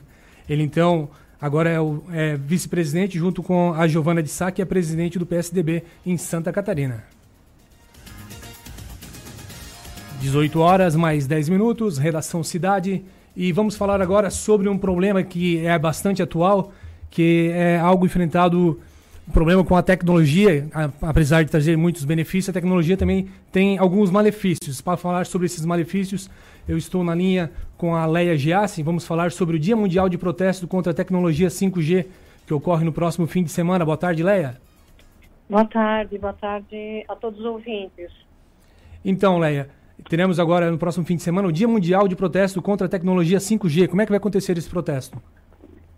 Olha, o que eh, estamos observando é que, assim, a nível mundial, eh, estão realmente fazendo protestos contra a tecnologia 5G, porque ela é considerada não segura, não testada e não é salubre. E então, se o, o ouvinte puder entrar na internet e colocar 5G protesto, só que está tudo em inglês, né? É, pode verificar que praticamente todos os países do- do planeta estão, de alguma forma, fazendo algum protesto. Porque, como tu mesmo falaste, essa tecnologia, a 2G, 3G, 4G, elas trazem muitos benefícios na comunicação, na facilidade, é, mas a 5G, digamos que seria desnecessária, porque ela está ultrapassando os limites de radiação suportável ao ser humano e ao meio ambiente. Então, é, já tem duas décadas que cientistas do planeta inteiro já falam sobre a questão da, da radiação de micro-ondas, que ela já vem provocando muitos problemas, mas agora as indústrias estão ultrapassando seus limites é, com o lançamento da 5G, que é a é, tecnologia da quinta geração, que, que é de é ultra alta frequência. Então, eh, as populações eh, do planeta estão se voltando contra isso, não estão concordando. Porque, afinal de contas, essa é uma tecnologia que eh, tu não vai ter opção, querer ou não querer. Ela simplesmente é implantada e acabou-se. Né? Então, é muito importante que, que os ouvintes realmente pesquisem eh, sobre isso na internet e divulguem sobre essa questão. E pesquisem, porque nós estamos meio que iludidos né, com tanta facilidade da comunicação, eh, mas também por trás disso há um prejuízo para a saúde. E todos podem ver o que está acontecendo, alto depressão, alto suicídio, alto índice de câncer. Nunca houve nesses, nessas últimas décadas um tão alarmante, né? Isso principalmente ao, ao grande uso do celular. Hoje em dia a pessoa vive com o celular 24 horas por dia praticamente. E também há, há muitas antenas que são instaladas em áreas residenciais, é isso?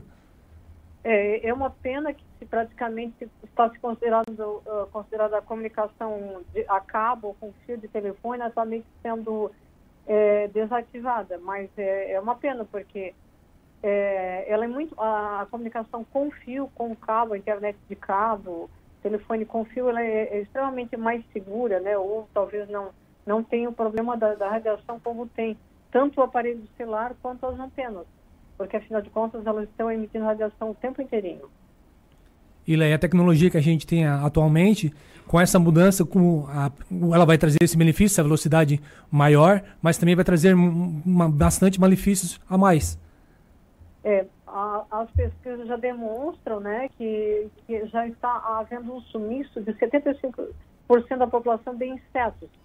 Então, e já há muitos estudos compro- comprovando que realmente, é, por causa da, da- da radiação eletromagnética, estão ou matando ou fazendo com que os, eh, esses insetos ou as abelhas, elas percam as suas direções, elas não têm mais como voltar para as colmeias. E tem que, tem que lembrar que os insetos são, é, são responsáveis pela polinização dos alimentos e, e com a extinção dos insetos ou com a extinção das abelhas, em 3 a 4 anos, praticamente a população mundial fica sem alimento. Então, eles parece que eh, as empresas de telecomunicação estão esquecendo que, que pode haver a extinção total dos insetos, mas havendo a extinção total dos insetos, também pode haver a, a falta de alimentação no planeta. Então, há que se considerar eh, essas eh, possibilidades, né? Então, por isso, eh, por, por isso esse protesto a nível mundial também, né? E essa tecnologia 5G, ela prevê a instalação de antenas uma mais próxima da outra? Como é que funcionam essas antenas 5G É, em relação às tradicionais?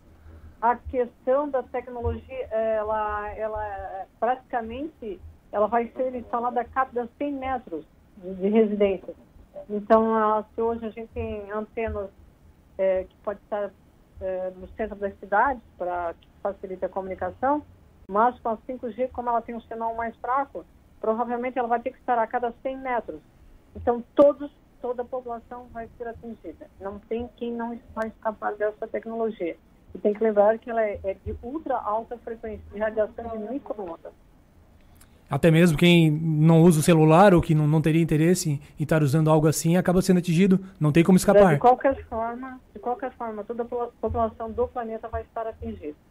É, por isso que seria importante que as pessoas se informassem, buscassem conhecimento na internet e ajudassem a divulgar essa questão. E dia 25 de janeiro é o dia mundial, o dia global é, de protesto contra essa tecnologia. Porque, afinal de contas, já 2G, 3G, 4G, elas estão suprindo as necessidades. E não há uma necessidade maior de colocar 5G.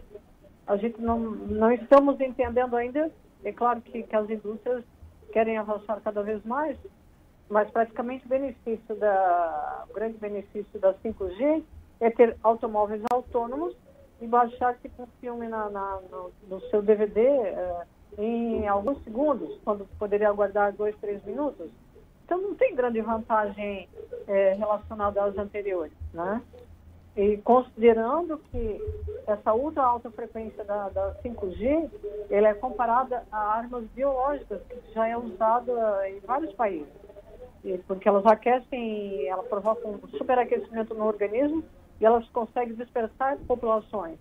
Então, se, eh, se ela já, essa tecnologia já é usada para dispersar populações porque aquece os corpos, é, por que, a gente faz a pergunta, por que estão usando exatamente essa tecnologia na área da comunicação? E eis o, eis o grande alerta sobre a questão da saúde e a questão é, dos insetos polin- polinizadores do nosso planeta, né? O grande questionamento é se vale a pena, em função de ter essa agilidade um pouco maior aí na comunicação, todos esses pontos negativos. Isso. E como eu falei, as vantagens eh, seriam muito pequenas relacionadas a, a, a 2G, 3G e 4G. Por isso que eu digo, eh, essas anteriores nós já estamos muito bem supridos da, da, da comunicação, mesmo sabendo que elas também produzem problemas. Mas a 5G é, é incomparável, né? Porque enquanto que até a 4G tinha algumas populações protegidas porque poderiam colocar antenas longe de suas residências, é, o, com a 5G não. 5G é, ninguém, absolutamente ninguém vai estar protegido dela, mesmo porque vai ser instalado no, no, no, na, no solo e ter uma, a, a implantação de mais 20 mil satélites no ar, na atmosfera. Então, quer dizer, todos esses 20 mil satélites, eles vão emitir feixes gigantescos de, de, dessas frequências, dessa radiação. Então, o planeta inteiro vai estar, é, vai estar sendo radiado por essa tecnologia. Então, infelizmente, por isso que, que o grande alerta de grandes cientistas, cientistas do planeta inteiro, estão com esse movimento é, de alerta à população é, que realmente não instalem 5G na, na sua cidade ou no seu estado, né? Que, aliás, alguns estados e alguns países já estão proibindo pela questão de realmente essa tecnologia não ser segura e não ter nada comprovado que realmente ela é, é, é, que ela não tem nenhuma comprovação que ela realmente é, proteja a saúde. Então, ela realmente prejudica a saúde.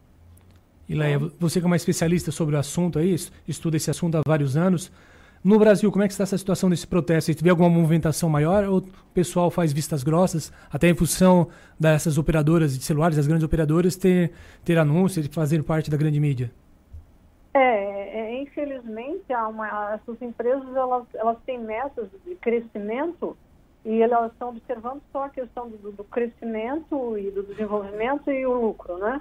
Mas, e, mas é, estão tentando implantar, como já fizeram, tem testes em Florianópolis e vários estados já estão querendo implantar no Brasil. No Brasil já tem algumas mais cidades que já estão fazendo teste com a 5G. Uh, e infelizmente a gente não vê de, uh, dentro do governo uh, algum político que realmente queira, pelo menos, divulgar ou amenizar essa questão. Aliás, nós tivemos um deputado na Assembleia Legislativa que tentou, pelo menos, proibir a, a, os testes em Florianópolis e, infelizmente, ele foi barrado, não, não, não conseguiu levar o seu projeto adiante.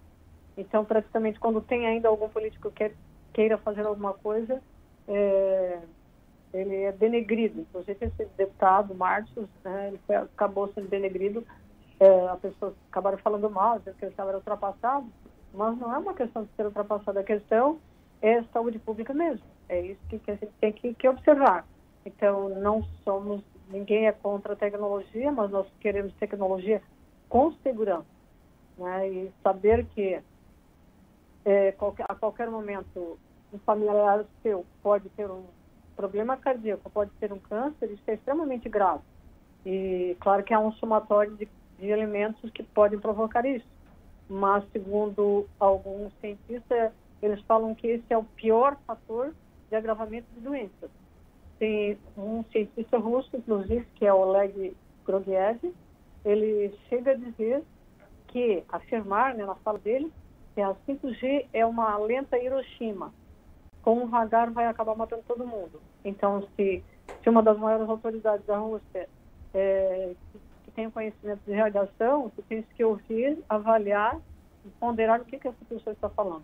Que, aliás, não é só isso, nós temos é, milhões, milhares de estudos científicos comprovando os danos, né? Então, que a população, o alerta é que a população realmente se interesse por esse tema, é, pesquisem, e a gente pode disponibilizar é, milhares de estudos em função disso e que, que, que a gente consiga realmente né, uma tecnologia, mas que, que não promova a, a, né, a questão da degradação ambiental e a perda da, da sua saúde, né? Ok, Laí, então por enquanto, enquanto não tem muito o que fazer, quais são as recomendações que você passa, já que hoje em dia a gente vive tanto plugado aí na tecnologia, o que a gente pode fazer para evitar esses malefícios? É, o, ou reduzir? Uh, nós temos a frase assim, que a distância é a sua amiga. Então, quanto mais longe você ficar de uma antena de celular, melhor. E quanto, quanto a, a, ao seu telefone celular, quanto menos você usar, melhor. O Wi-Fi, como geralmente as pessoas deixam ligado, a gente sugere que pelo menos à noite desliguem, porque você vai ter que dormir. Então, desliguem à noite. Então, a maior recomendação, principalmente para as crianças, né? É, e o alerta para os pais. É, eles estão liberando demais esse aparelho para as crianças. Realmente ele acaba queimando seus neurônios, acaba a taxa de absorção de radiação no cérebro de uma criança é praticamente 70%, então um adulto é menos. Então, as lesões que podem provocar uma criança são gigantescas. Então, eh, que, que haja um alerta. Quanto menos usar, melhor. Quanto menos usar o Wi-Fi, melhor. Então, use sempre na necessidade. E não para ver jogos, não para conversas não importantes. Então, que seja sempre o necessário. Que é, nós temos que conviver com a tecnologia, nós temos, é, ela é muito boa, mas tu tem que saber que também ela te provoca danos. Se ela provoca danos, a gente vai utilizar com cautela. Utilize toda a tecnologia com cautela. Né? Então é isso. E, e, e, né? e os ouvintes que puderem entrar na internet e pesquisar sobre a é, 5G, a tecnologia 5G e esse processo planetário, global, e se informem. É, a gente pode dizer que infelizmente está praticamente tudo em inglês, mas não tem o Google que pode fazer a tradução, e leiam o que puderem, se interajam, porque é, estamos de alguma forma sendo enganados, isso não é muito bom. E a informação é que leva ao conhecimento, e quanto mais tem conhecimento, pode te proteger mais. Então, o que nós não podemos ficar é, é sujeitos a, a indústrias que, que impõem uma tecnologia que, que, pelo menos não te orienta que tu deveria ter um pouco de mais cuidado. Eu acho que a tecnologia, todas elas são muito bem-vindas, bem-vindas, né? Mas também tu tem que requer um pouco de cuidado. E até na questão do sono, né? Tem muita gente que dorme, tem aquela sensação que a noite não foi tranquila, mas dormiu com um celular embaixo do travesseiro. É, esse é um, é um grande alerta, né? Porque já tem uma pesquisa do Brasil que eu fiquei até é, é, admirada, que a gente não tenha um índice, mas hoje lá no Brasil já se constata que 40% da população é, tem distúrbio de, de, de sono. E, o que quer dizer isso? Praticamente toda a população usa o celular, usa principalmente no quarto, então um grande alerta, né? Ao dormir, você tem que apagar todas as lâmpadas, é o ideal que desligue todos os eletrônicos, e principalmente o celular, que fique o mais longe possível do quarto, que se você desligue também seu Wi-Fi, porque ao repousar, o seu cérebro entra numa frequência muito baixa. E, e, e a frequência do Wi-Fi ou a frequência de um celular é altíssima. Então, ela interfere diretamente no seu sono. Então, quem usa o celular próximo à sua cabeceira ou debaixo do travesseiro pode ter certeza absoluta que o seu sono será da pior qualidade. Isso vai gerar um estresse crônico e gerando um estresse crônico num organismo, ele está sujeito a qualquer tipo de doença. Então, esse é o grande alerta. Cuidado com esse aparelho, que ele é, é ótimo, é, é útil, mas nós temos que ter cuidado. Ele, principalmente ao dormir, né? É, como que é, é a mesma questão. Assim como você apaga a sua lâmpada para dormir, você tem que desligar seu celular e desligar o seu Wi-Fi também. Com certeza você terá um sono bem mais tranquilo. Esse é, o, é a grande orientação. E quanto mais você falar a viva voz ou fone de ouvido, melhor. Então, o que você puder evitar de colocar esse aparelho na sua cabeça, melhor. Porque o princípio de funcionamento de um aparelho celular e um forno de micro-ondas exatamente o mesmo princípio de funcionamento. A única diferença é a potência. O celular tem menos potência e um forno de micro-ondas micro tem uma potência muito alta. Então, o forno de micro-ondas cozinha rapidinho. O aparelho celular tem o mesmo princípio de funcionamento. Ele vai cozinhar o seu cérebro também, de forma mais lenta e gradual, mas, vai, mas é o mesmo princípio de, de, de funcionamento, que é a radiação de micro-ondas com princípios de, funcionamento exatamente iguais. Fica um alerta então e a dica para a pessoa usar o bom e tradicional despertador, aquele capilinha, que não para não se incomodar, não passar esse trabalho e ter uma noite tranquila de sono, além de desligar o Wi-Fi, né? Sim, sim. Desligue seu Wi-Fi à noite e realmente busque novamente aquele despertador comum, é, que aquilo não vai fazer, é, não vai provocar problema nenhum no seu cérebro. Agora, despertador do celular com certeza terá consequências é, ao longo do tempo. É, fica bem claro que as pessoas meio que não acreditam porque, como é mais de longo prazo, é, tu tem N elementos que pode ser alimentação, falta de atividade física, pode ser A, B, C ou D. Mas todos podem ter certeza, segundo estudos dos cientistas, esse é um dos piores elementos que podem agravar seriamente a saúde do ser humano. Obrigado, Leia, pela, pelas informações. Você que é especialista no assunto aí, quando é radiação celular, estuda há muitos anos o tema. Obrigado pelos esclarecimentos. Muito obrigado, muito obrigado a todos e uma boa tarde a todos os seus ouvintes. 18 horas mais 28 minutos, esse é o Redação Cidade. Vamos para um breve intervalo.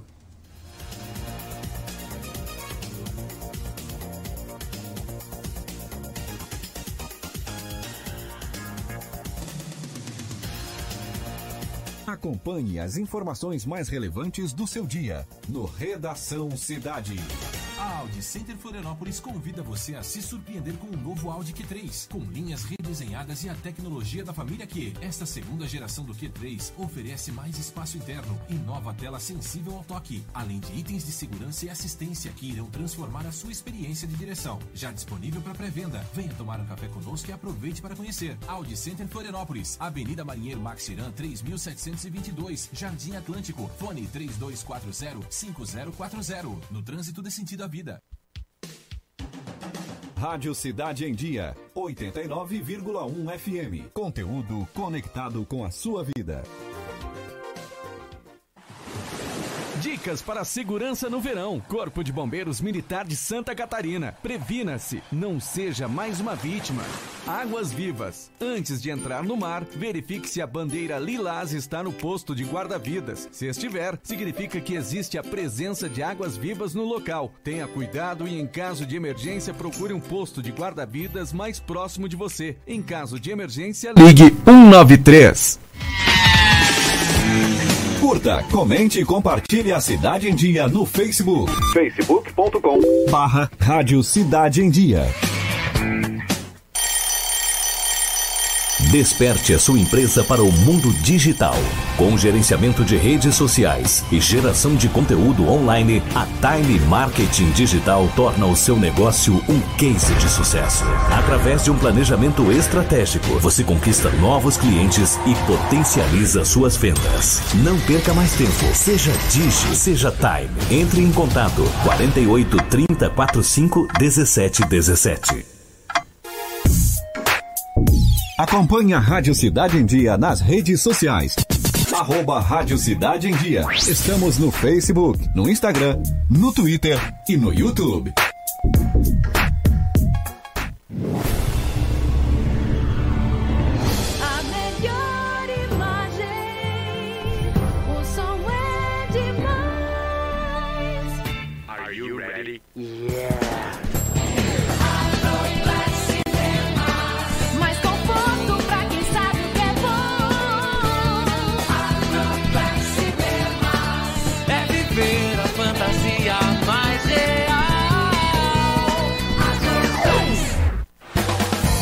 Oi, pessoal, eu sou Márcio Mariano e estou aqui na Rádio Cidade em Dia, de segunda a sexta-feira, no programa Boa Noite Cidade. Aguardo vocês a partir das 20 horas, abrindo espaço para as notícias dos bairros, entrevistas com líderes comunitários, lideranças políticas e muito mais. Então, sintoniza aí no 89,1 FM e segue a gente no youtube.com barra Rádio Cidade em Dia para assistir todos os nossos conteúdos. Não esquece de acompanhar nossas redes sociais, arroba Rádio Cidade em Dia no Instagram, Facebook e Twitter. Rádio Cidade em Dia, conteúdo de qualidade no ar e na palma de sua mão.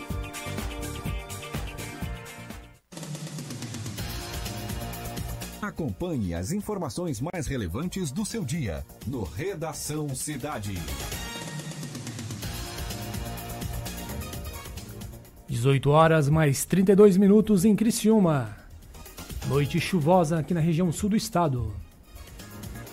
Estamos de volta com o programa Redação Cidade. E a secretaria anunciou a exoneração do número 2 da Cultura. A Secretaria Especial da Cultura informou nesta quarta-feira que o secretário adjunto do órgão, José Paulo Soares Martins, foi exonerado.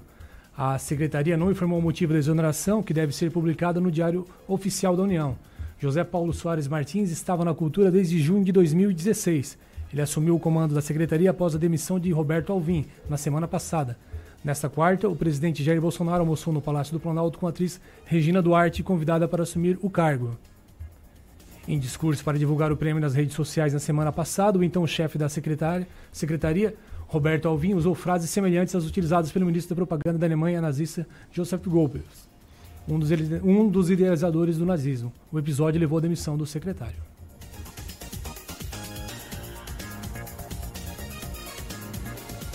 Dezoito horas mais 33 minutos, temos atualização sobre o caso do taxista que foi morto ali em Uruçanga. O delegado João Antônio Amable, que é responsável pelo caso ali em Uruçanga, ele está cuidando do inquérito e passou algumas informações para a gente. As oitivas terminaram agora há pouco, foram presas três pessoas, foram realizadas buscas e apreensão em três casas em Uruçanga e Cocal do Sul durante o dia de hoje.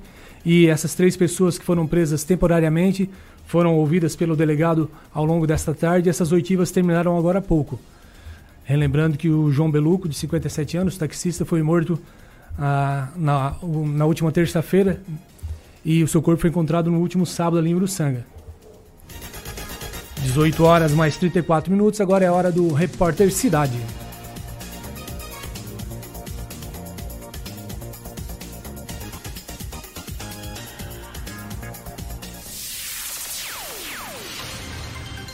Repórter Cidade. A informação direto das ruas. Boa tarde, Edson. Boa tarde, Edson. Edson Paduim está nas ruas de Criciúma, estamos com uma pequena dificuldade de sinal. Acabamos de falar de tecnologia e o Edson está aqui na região central de Criciúma. Está me ouvindo, Edson?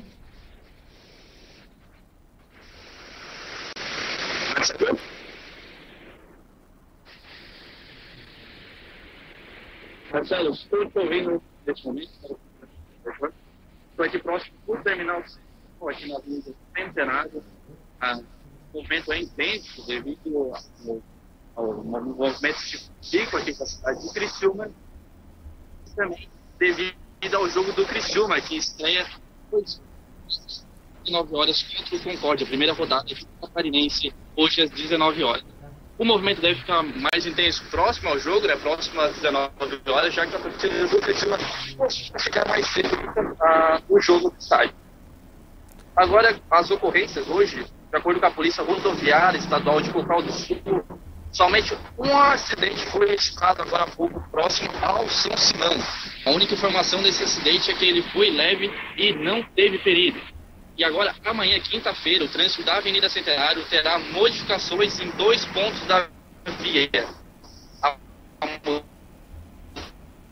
mudança será na, intersecção da avenida com a rua Joaquim Nabuco, perto do terminal central, aqui onde eu estou, e na intersecção com a a Marechal Deodoro, que está aparecendo na, imagem para gente estar nos acompanhando nas redes sociais. E o necessário para que o Instituto Nacional de Metodologia e Metodologia e Qualidade da OIMED realize a Conseguindo o- ouvir muito bem as imagens, até o pessoal que está acompanhando pela internet pôde ver. Ele estava ali na região próxima ao terminal central de Criciúma.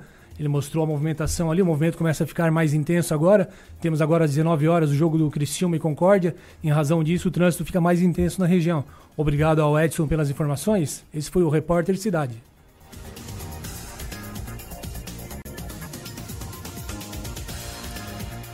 Dezoito horas mais 37 minutos. Vamos falar agora sobre uma faculdade de Criciúma que presta atendimento odontológico subsidiado. É a Faculdade Uningá aqui em Criciúma. Para falar mais sobre o assunto, nós estamos com o Marcelo Zanoni na linha, ele que é gestor da Faculdade Uningá de Criciúma. Boa tarde, Marcelo. Boa tarde, Devona. É um prazer participar do seu programa. É um prazer falar com a Rádio Cidade e seus ouvintes. Então, Zanoni, como é que funciona esse atendimento subsidiado ofertado pela Faculdade Uningá em Criciúma? Marcelo, a Faculdade Uningá de Criciúma é um centro de pós-graduação em odontologia, certo? É, todos os dentistas são formados e tem assessoria de professores com mestrado e doutorado. Dentro da carga horária dos cursos de especialização, nas diversas áreas, existe uma parte que é destinada ao atendimento à população, nas mais diversas áreas, nas áreas de enxerto ossos, realização de implantes simples e múltiplos, tratamentos ortodônticos. Então, esses tipos de atendimentos são ofertados pela Faculdade Uningá, ali em frente ao Hospital da Unimed, à população, a um custo subsidiado. Hoje, a Faculdade Uningá ah, apresenta basicamente mais de 300 profissionais dentistas, todos são cirurgiões dentistas, que prestam esse atendimento à população, para você ter uma ideia, no eixo de Florianópolis a Porto Alegre. tivemos situações de pessoas que vêm até de Porto Alegre fazer atendimento aqui conosco, Florianópolis, haja visto a grande facilidade e qualidade do atendimento. E Zanoni, todos são dentistas formados. Isso, são todos dentistas formados e cursando cursos de atualização ou especialização nas mais diversas áreas da odontologia. Então, assim, atendimentos na área de reabilitação protética, eh, tratamentos ortodônticos são usados aparelhos mais modernos hoje, com as melhores tecnologias, eh, cirurgias complexas, desde a remoção do dente do siso, remoção de cistos. O que há de mais modernos em termos de atendimento odontológico, a faculdade faz um atendimento eh, à população. Zanoni, quais são as especialidades ofertadas à população? É, atualmente hoje, o que há mais procura na faculdade é, são reabilitações, né? Aí inclui a colocação de próteses, é, lentes de contato, as famosas lentes de contato, é, implantes múltiplos. Muitas vezes as pessoas estão há muito tempo sem dentes, estão edêntulas. Há necessidade de fazer uma cirurgia um pouco mais complexa, muitas vezes reabilitando a parte óssea para receber implantes. Então, a, as pessoas que nos procuram, elas têm todas as facetas da odontologia à disposição, desde a, atendimentos é, simples a, ao mais complexos, como eu falei, tratamento ortodôntico, onde há ou não envolvimento ósseo, a, aparelhos, autoligáveis, aparelhos móveis, atendimento a crianças. Nós atendemos desde a criança muito jovem ao idoso que necessita de um atendimento. Zanoni, como é que funciona para fazer o agendamento? Existe uma procura muito grande na região e também acredito que até pessoas de fora, em razão desse subsídio aí, por ser um serviço de qualidade oferecido aqui na região, acredito que muitas pessoas vêm até de regiões mais distantes para receber esse atendimento. É, Marcelo, é um grande diferencial da Faculdade de Lingá é porque assim, ó, deixar bem claro que Criciúma possui uma gama muito grande de profissionais, dentistas capacitados é, nos mais diversos bairros da região. A Faculdade de Lingá disponibiliza desse atendimento mediante é, é, o acesso né, ao nosso site. Lá tem é, um link para paciente onde pode fazer o cadastro, ou pode entrar em contato é, mediante é, o telefone, que é o 34622213, ou o WhatsApp, que é o 996163347, ou entrar no site, que é www.engacriciúma.com.br vai passar por um processo de triagem, onde vai ser avaliado por vários profissionais, inclusive professores, e uma grande novidade que também está à disponibilização da população em geral é tratamentos na área de harmonização orofacial, ou seja, uso de toxina botulínica, preenchedores e fios. Parte estética, então, agora também? Isso, uma excelente procura. Parte estética é novidade, então, esse, esse, esse, tratamento é, hoje, com a resolução do Conselho Federal de Odontologia, em que foi regulamentado a especialidade em harmonização orofacial, e a Faculdade de Ingá possui o curso de especialização, então esses dentistas que estão cursando a especialização também prestam esse tipo de atendimento à população. Obrigado, Zanoni, pelas informações. Isso. Ô Marcelo, só deixar bem claro que a Faculdade de Ingá é muita parceira de todos os dentistas de Criciúma.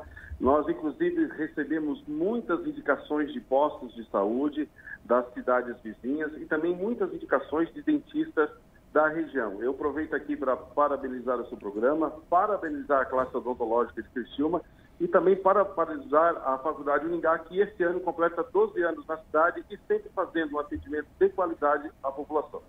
Zanoni, só para finalizar, então, a localização da Faculdade Uningá e como eh, os interessados podem entrar em contato. A faculdade fica localizada bem em frente ao Hospital da Unimed. O nosso site é o www.engacriciuma.com.br e os telefones são 3462-2213 e o 99616-3347. Obrigado, Zanoni. Grande abraço, Marcelo, um abraço a todos os seus ouvintes e um abraço à classe odontológica de Cristo. 18 horas mais 43 minutos, vamos reconectar o nosso repórter Cidade.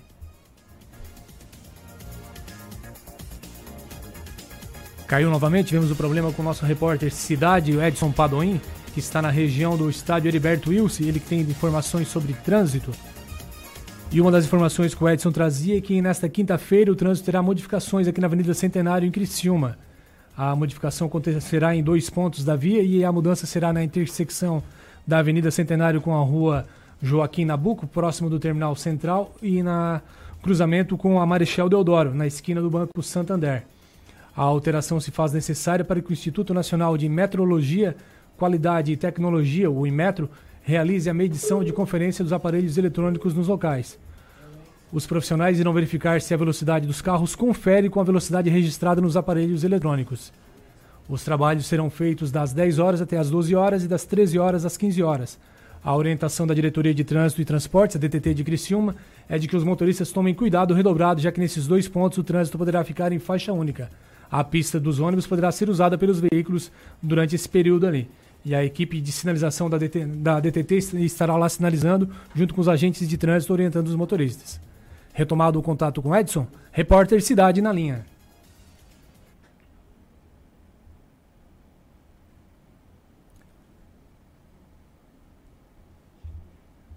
Edson, boa tarde, me escuta? Perdemos novamente o contato com o Edson, Edson Padoim, nosso repórter que está nas imediações do estádio Heriberto Wilson. Daqui a cerca de 15 minutos teremos o jogo entre Criciúma e Concórdia na estreia do Campeonato Catarinense. Retomado o contato com o Edson. Boa tarde, Edson, me escuta agora? Boa tarde, Debona. Boa tarde a todos os ouvintes. Agora na escuta, eu estou aqui próximo ao Terminal Central, na Avenida Centenário, onde o movimento é intenso devido ao, ao horário de pico aqui em Criciúma e devido também, para o jogo do Criciúma próximo do seu início. Começa às 19 horas contra o Concórdia. Jogo, primeira rodada do Catarinense, então pode ter bastante movimento. O movimento nesse momento é intenso aqui próximo ao Terminal Central. E agora, passando sobre as ocorrências, de acordo com a Polícia Rodoviária Estadual de Cocal do Sul, somente um acidente foi registrado e foi agora há pouco próximo ao bairro Construção. A única informação desse acidente é que foi leve e sem perigo. Agora, falando de amanhã, quinta-feira, uma informação importante, já que o trânsito da Avenida Centenário terá modificação em dois pontos da via. A mudança será na intersecção da avenida com a rua Joaquim Nabuco, perto do Terminal Central, onde eu estou. E na intersecção com a Marechal Deodoro, na esquina com a Santander.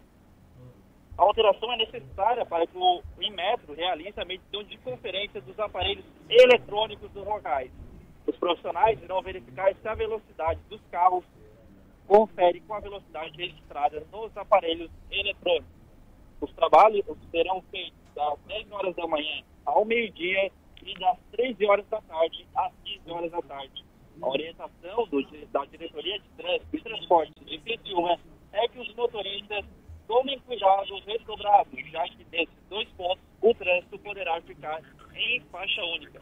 A pista dos ônibus poderá ser usada pelos veículos nesta situação. A DDT irá finalizar os locais e estará orientando os motoristas.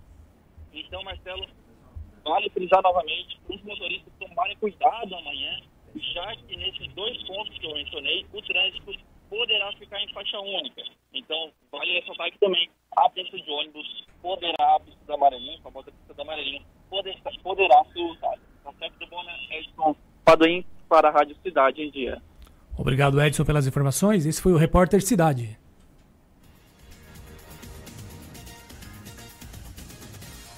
Dezoito horas mais 48 minutos e a Polícia Militar de Criciúma apreendeu 3,5 mil carteiras de cigarros clandestinos. E uma barreira foi realizada pela Polícia Militar no bairro Santa Luzia e resultou nessa apreensão nessa quarta-feira. A carga contrabandeada estava em um Volkswagen Gol, que tentou desviar da barreira e foi posteriormente abordado pelo grupo de operações da Polícia Militar ali da região da Santa Luzia. O condutor foi preso em flagrante e levado à delegacia. A carga foi levada para a Polícia Federal para os procedimentos legais. 18 horas mais 48 minutos, estamos em contagem regressiva para a estreia do Criciúma no Campeonato Catarinense de Futebol e para conversar um pouco sobre a estreia do Criciúma no Campeonato Catarinense, nessa partida diante do Concórdia, estamos com o Heitor Carvalho, o nosso homem especialista em esporte aqui da Rádio Cidade em Dia. Boa tarde, meu amigo Heitor. Boa tarde, Marcelo. Boa tarde, ouvintes da Rádio Cidade em Dia. Então, faltam poucos minutos para o Criciúma entrar em campo na estreia do time no Campeonato Catarinense 2020. A expectativa é muito boa, né? Pelo ano do Criciúma, um ano de restauração do clube. trouxe novos jogadores, trouxe uma nova diretoria, né, levando em consideração o Serginho Lopes que subiu, surgiu da base para o profissional. Também tem ao seu lado o Evandro Guimarães, o Gilmar como observador técnico.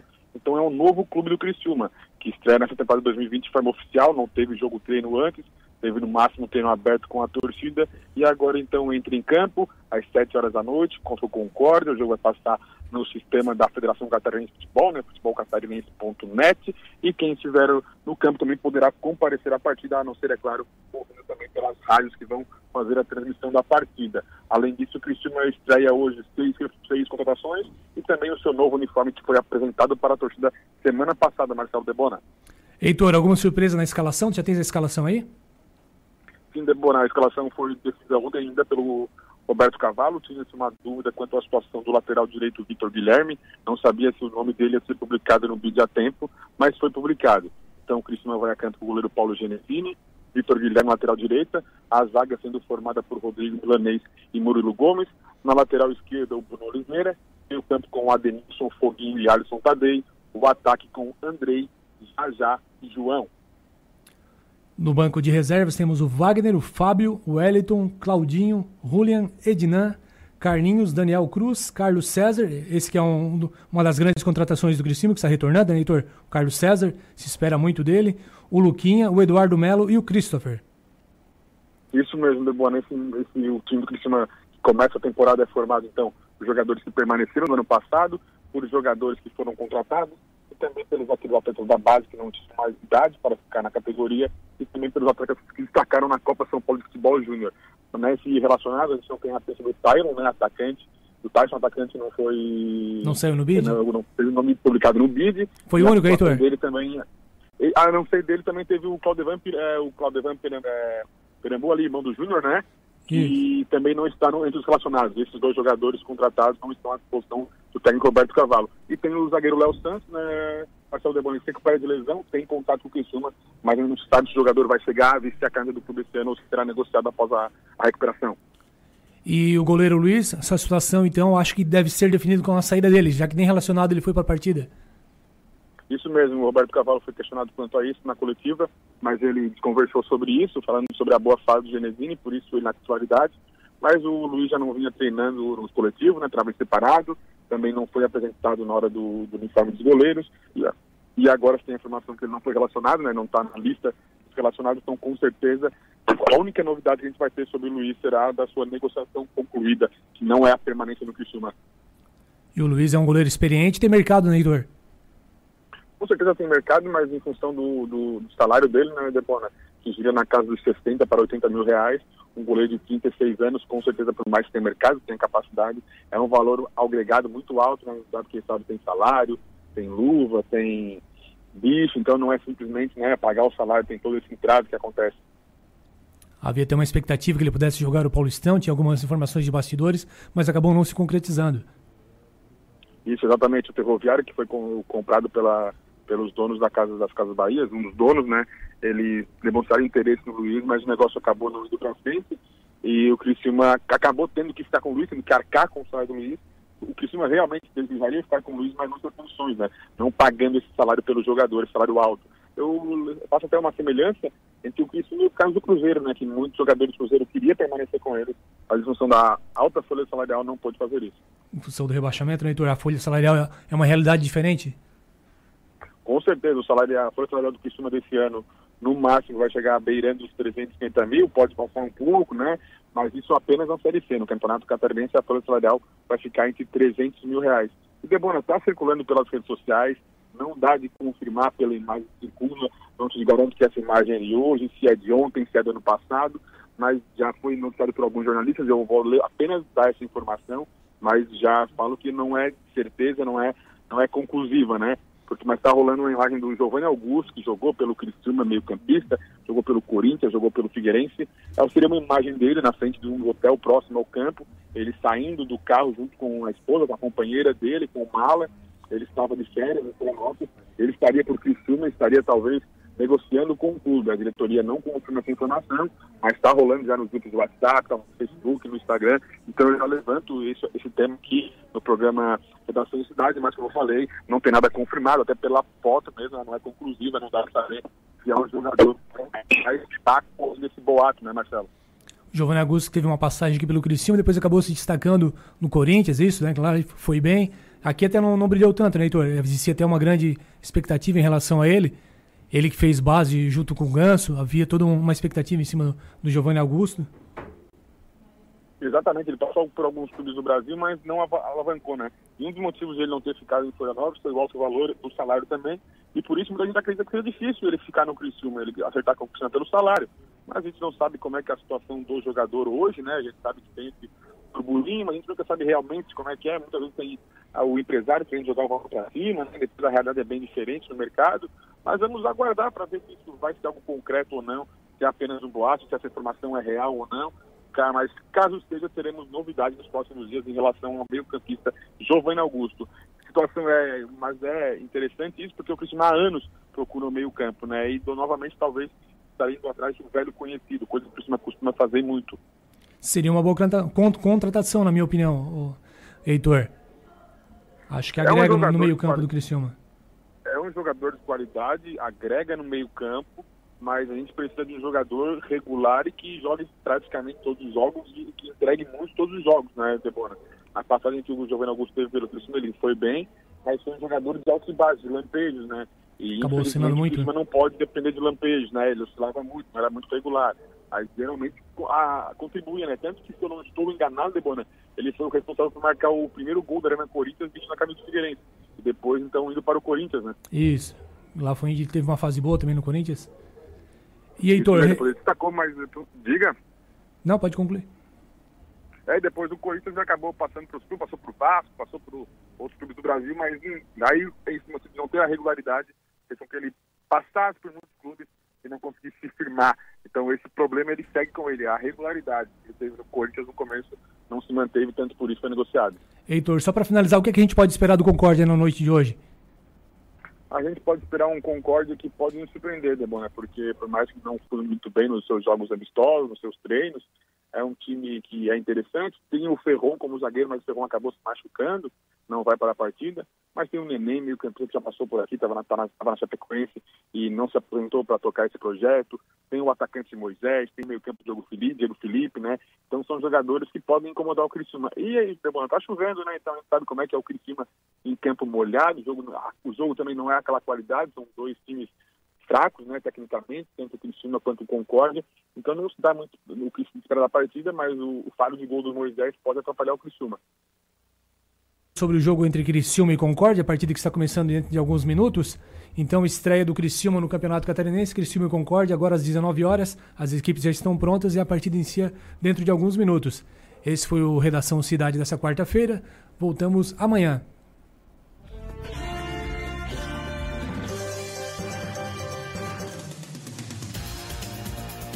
Fechamos a conta de mais um dia cheio de notícias. Fique conectado com a gente nas nossas redes sociais e fique por dentro de tudo o que acontece. Até a próxima edição do Redação Cidade com Heitor Carvalho e Fabrício Júnior. Oferecimento Unesc. Matrículas abertas. Formação e inovação para transformar o mundo.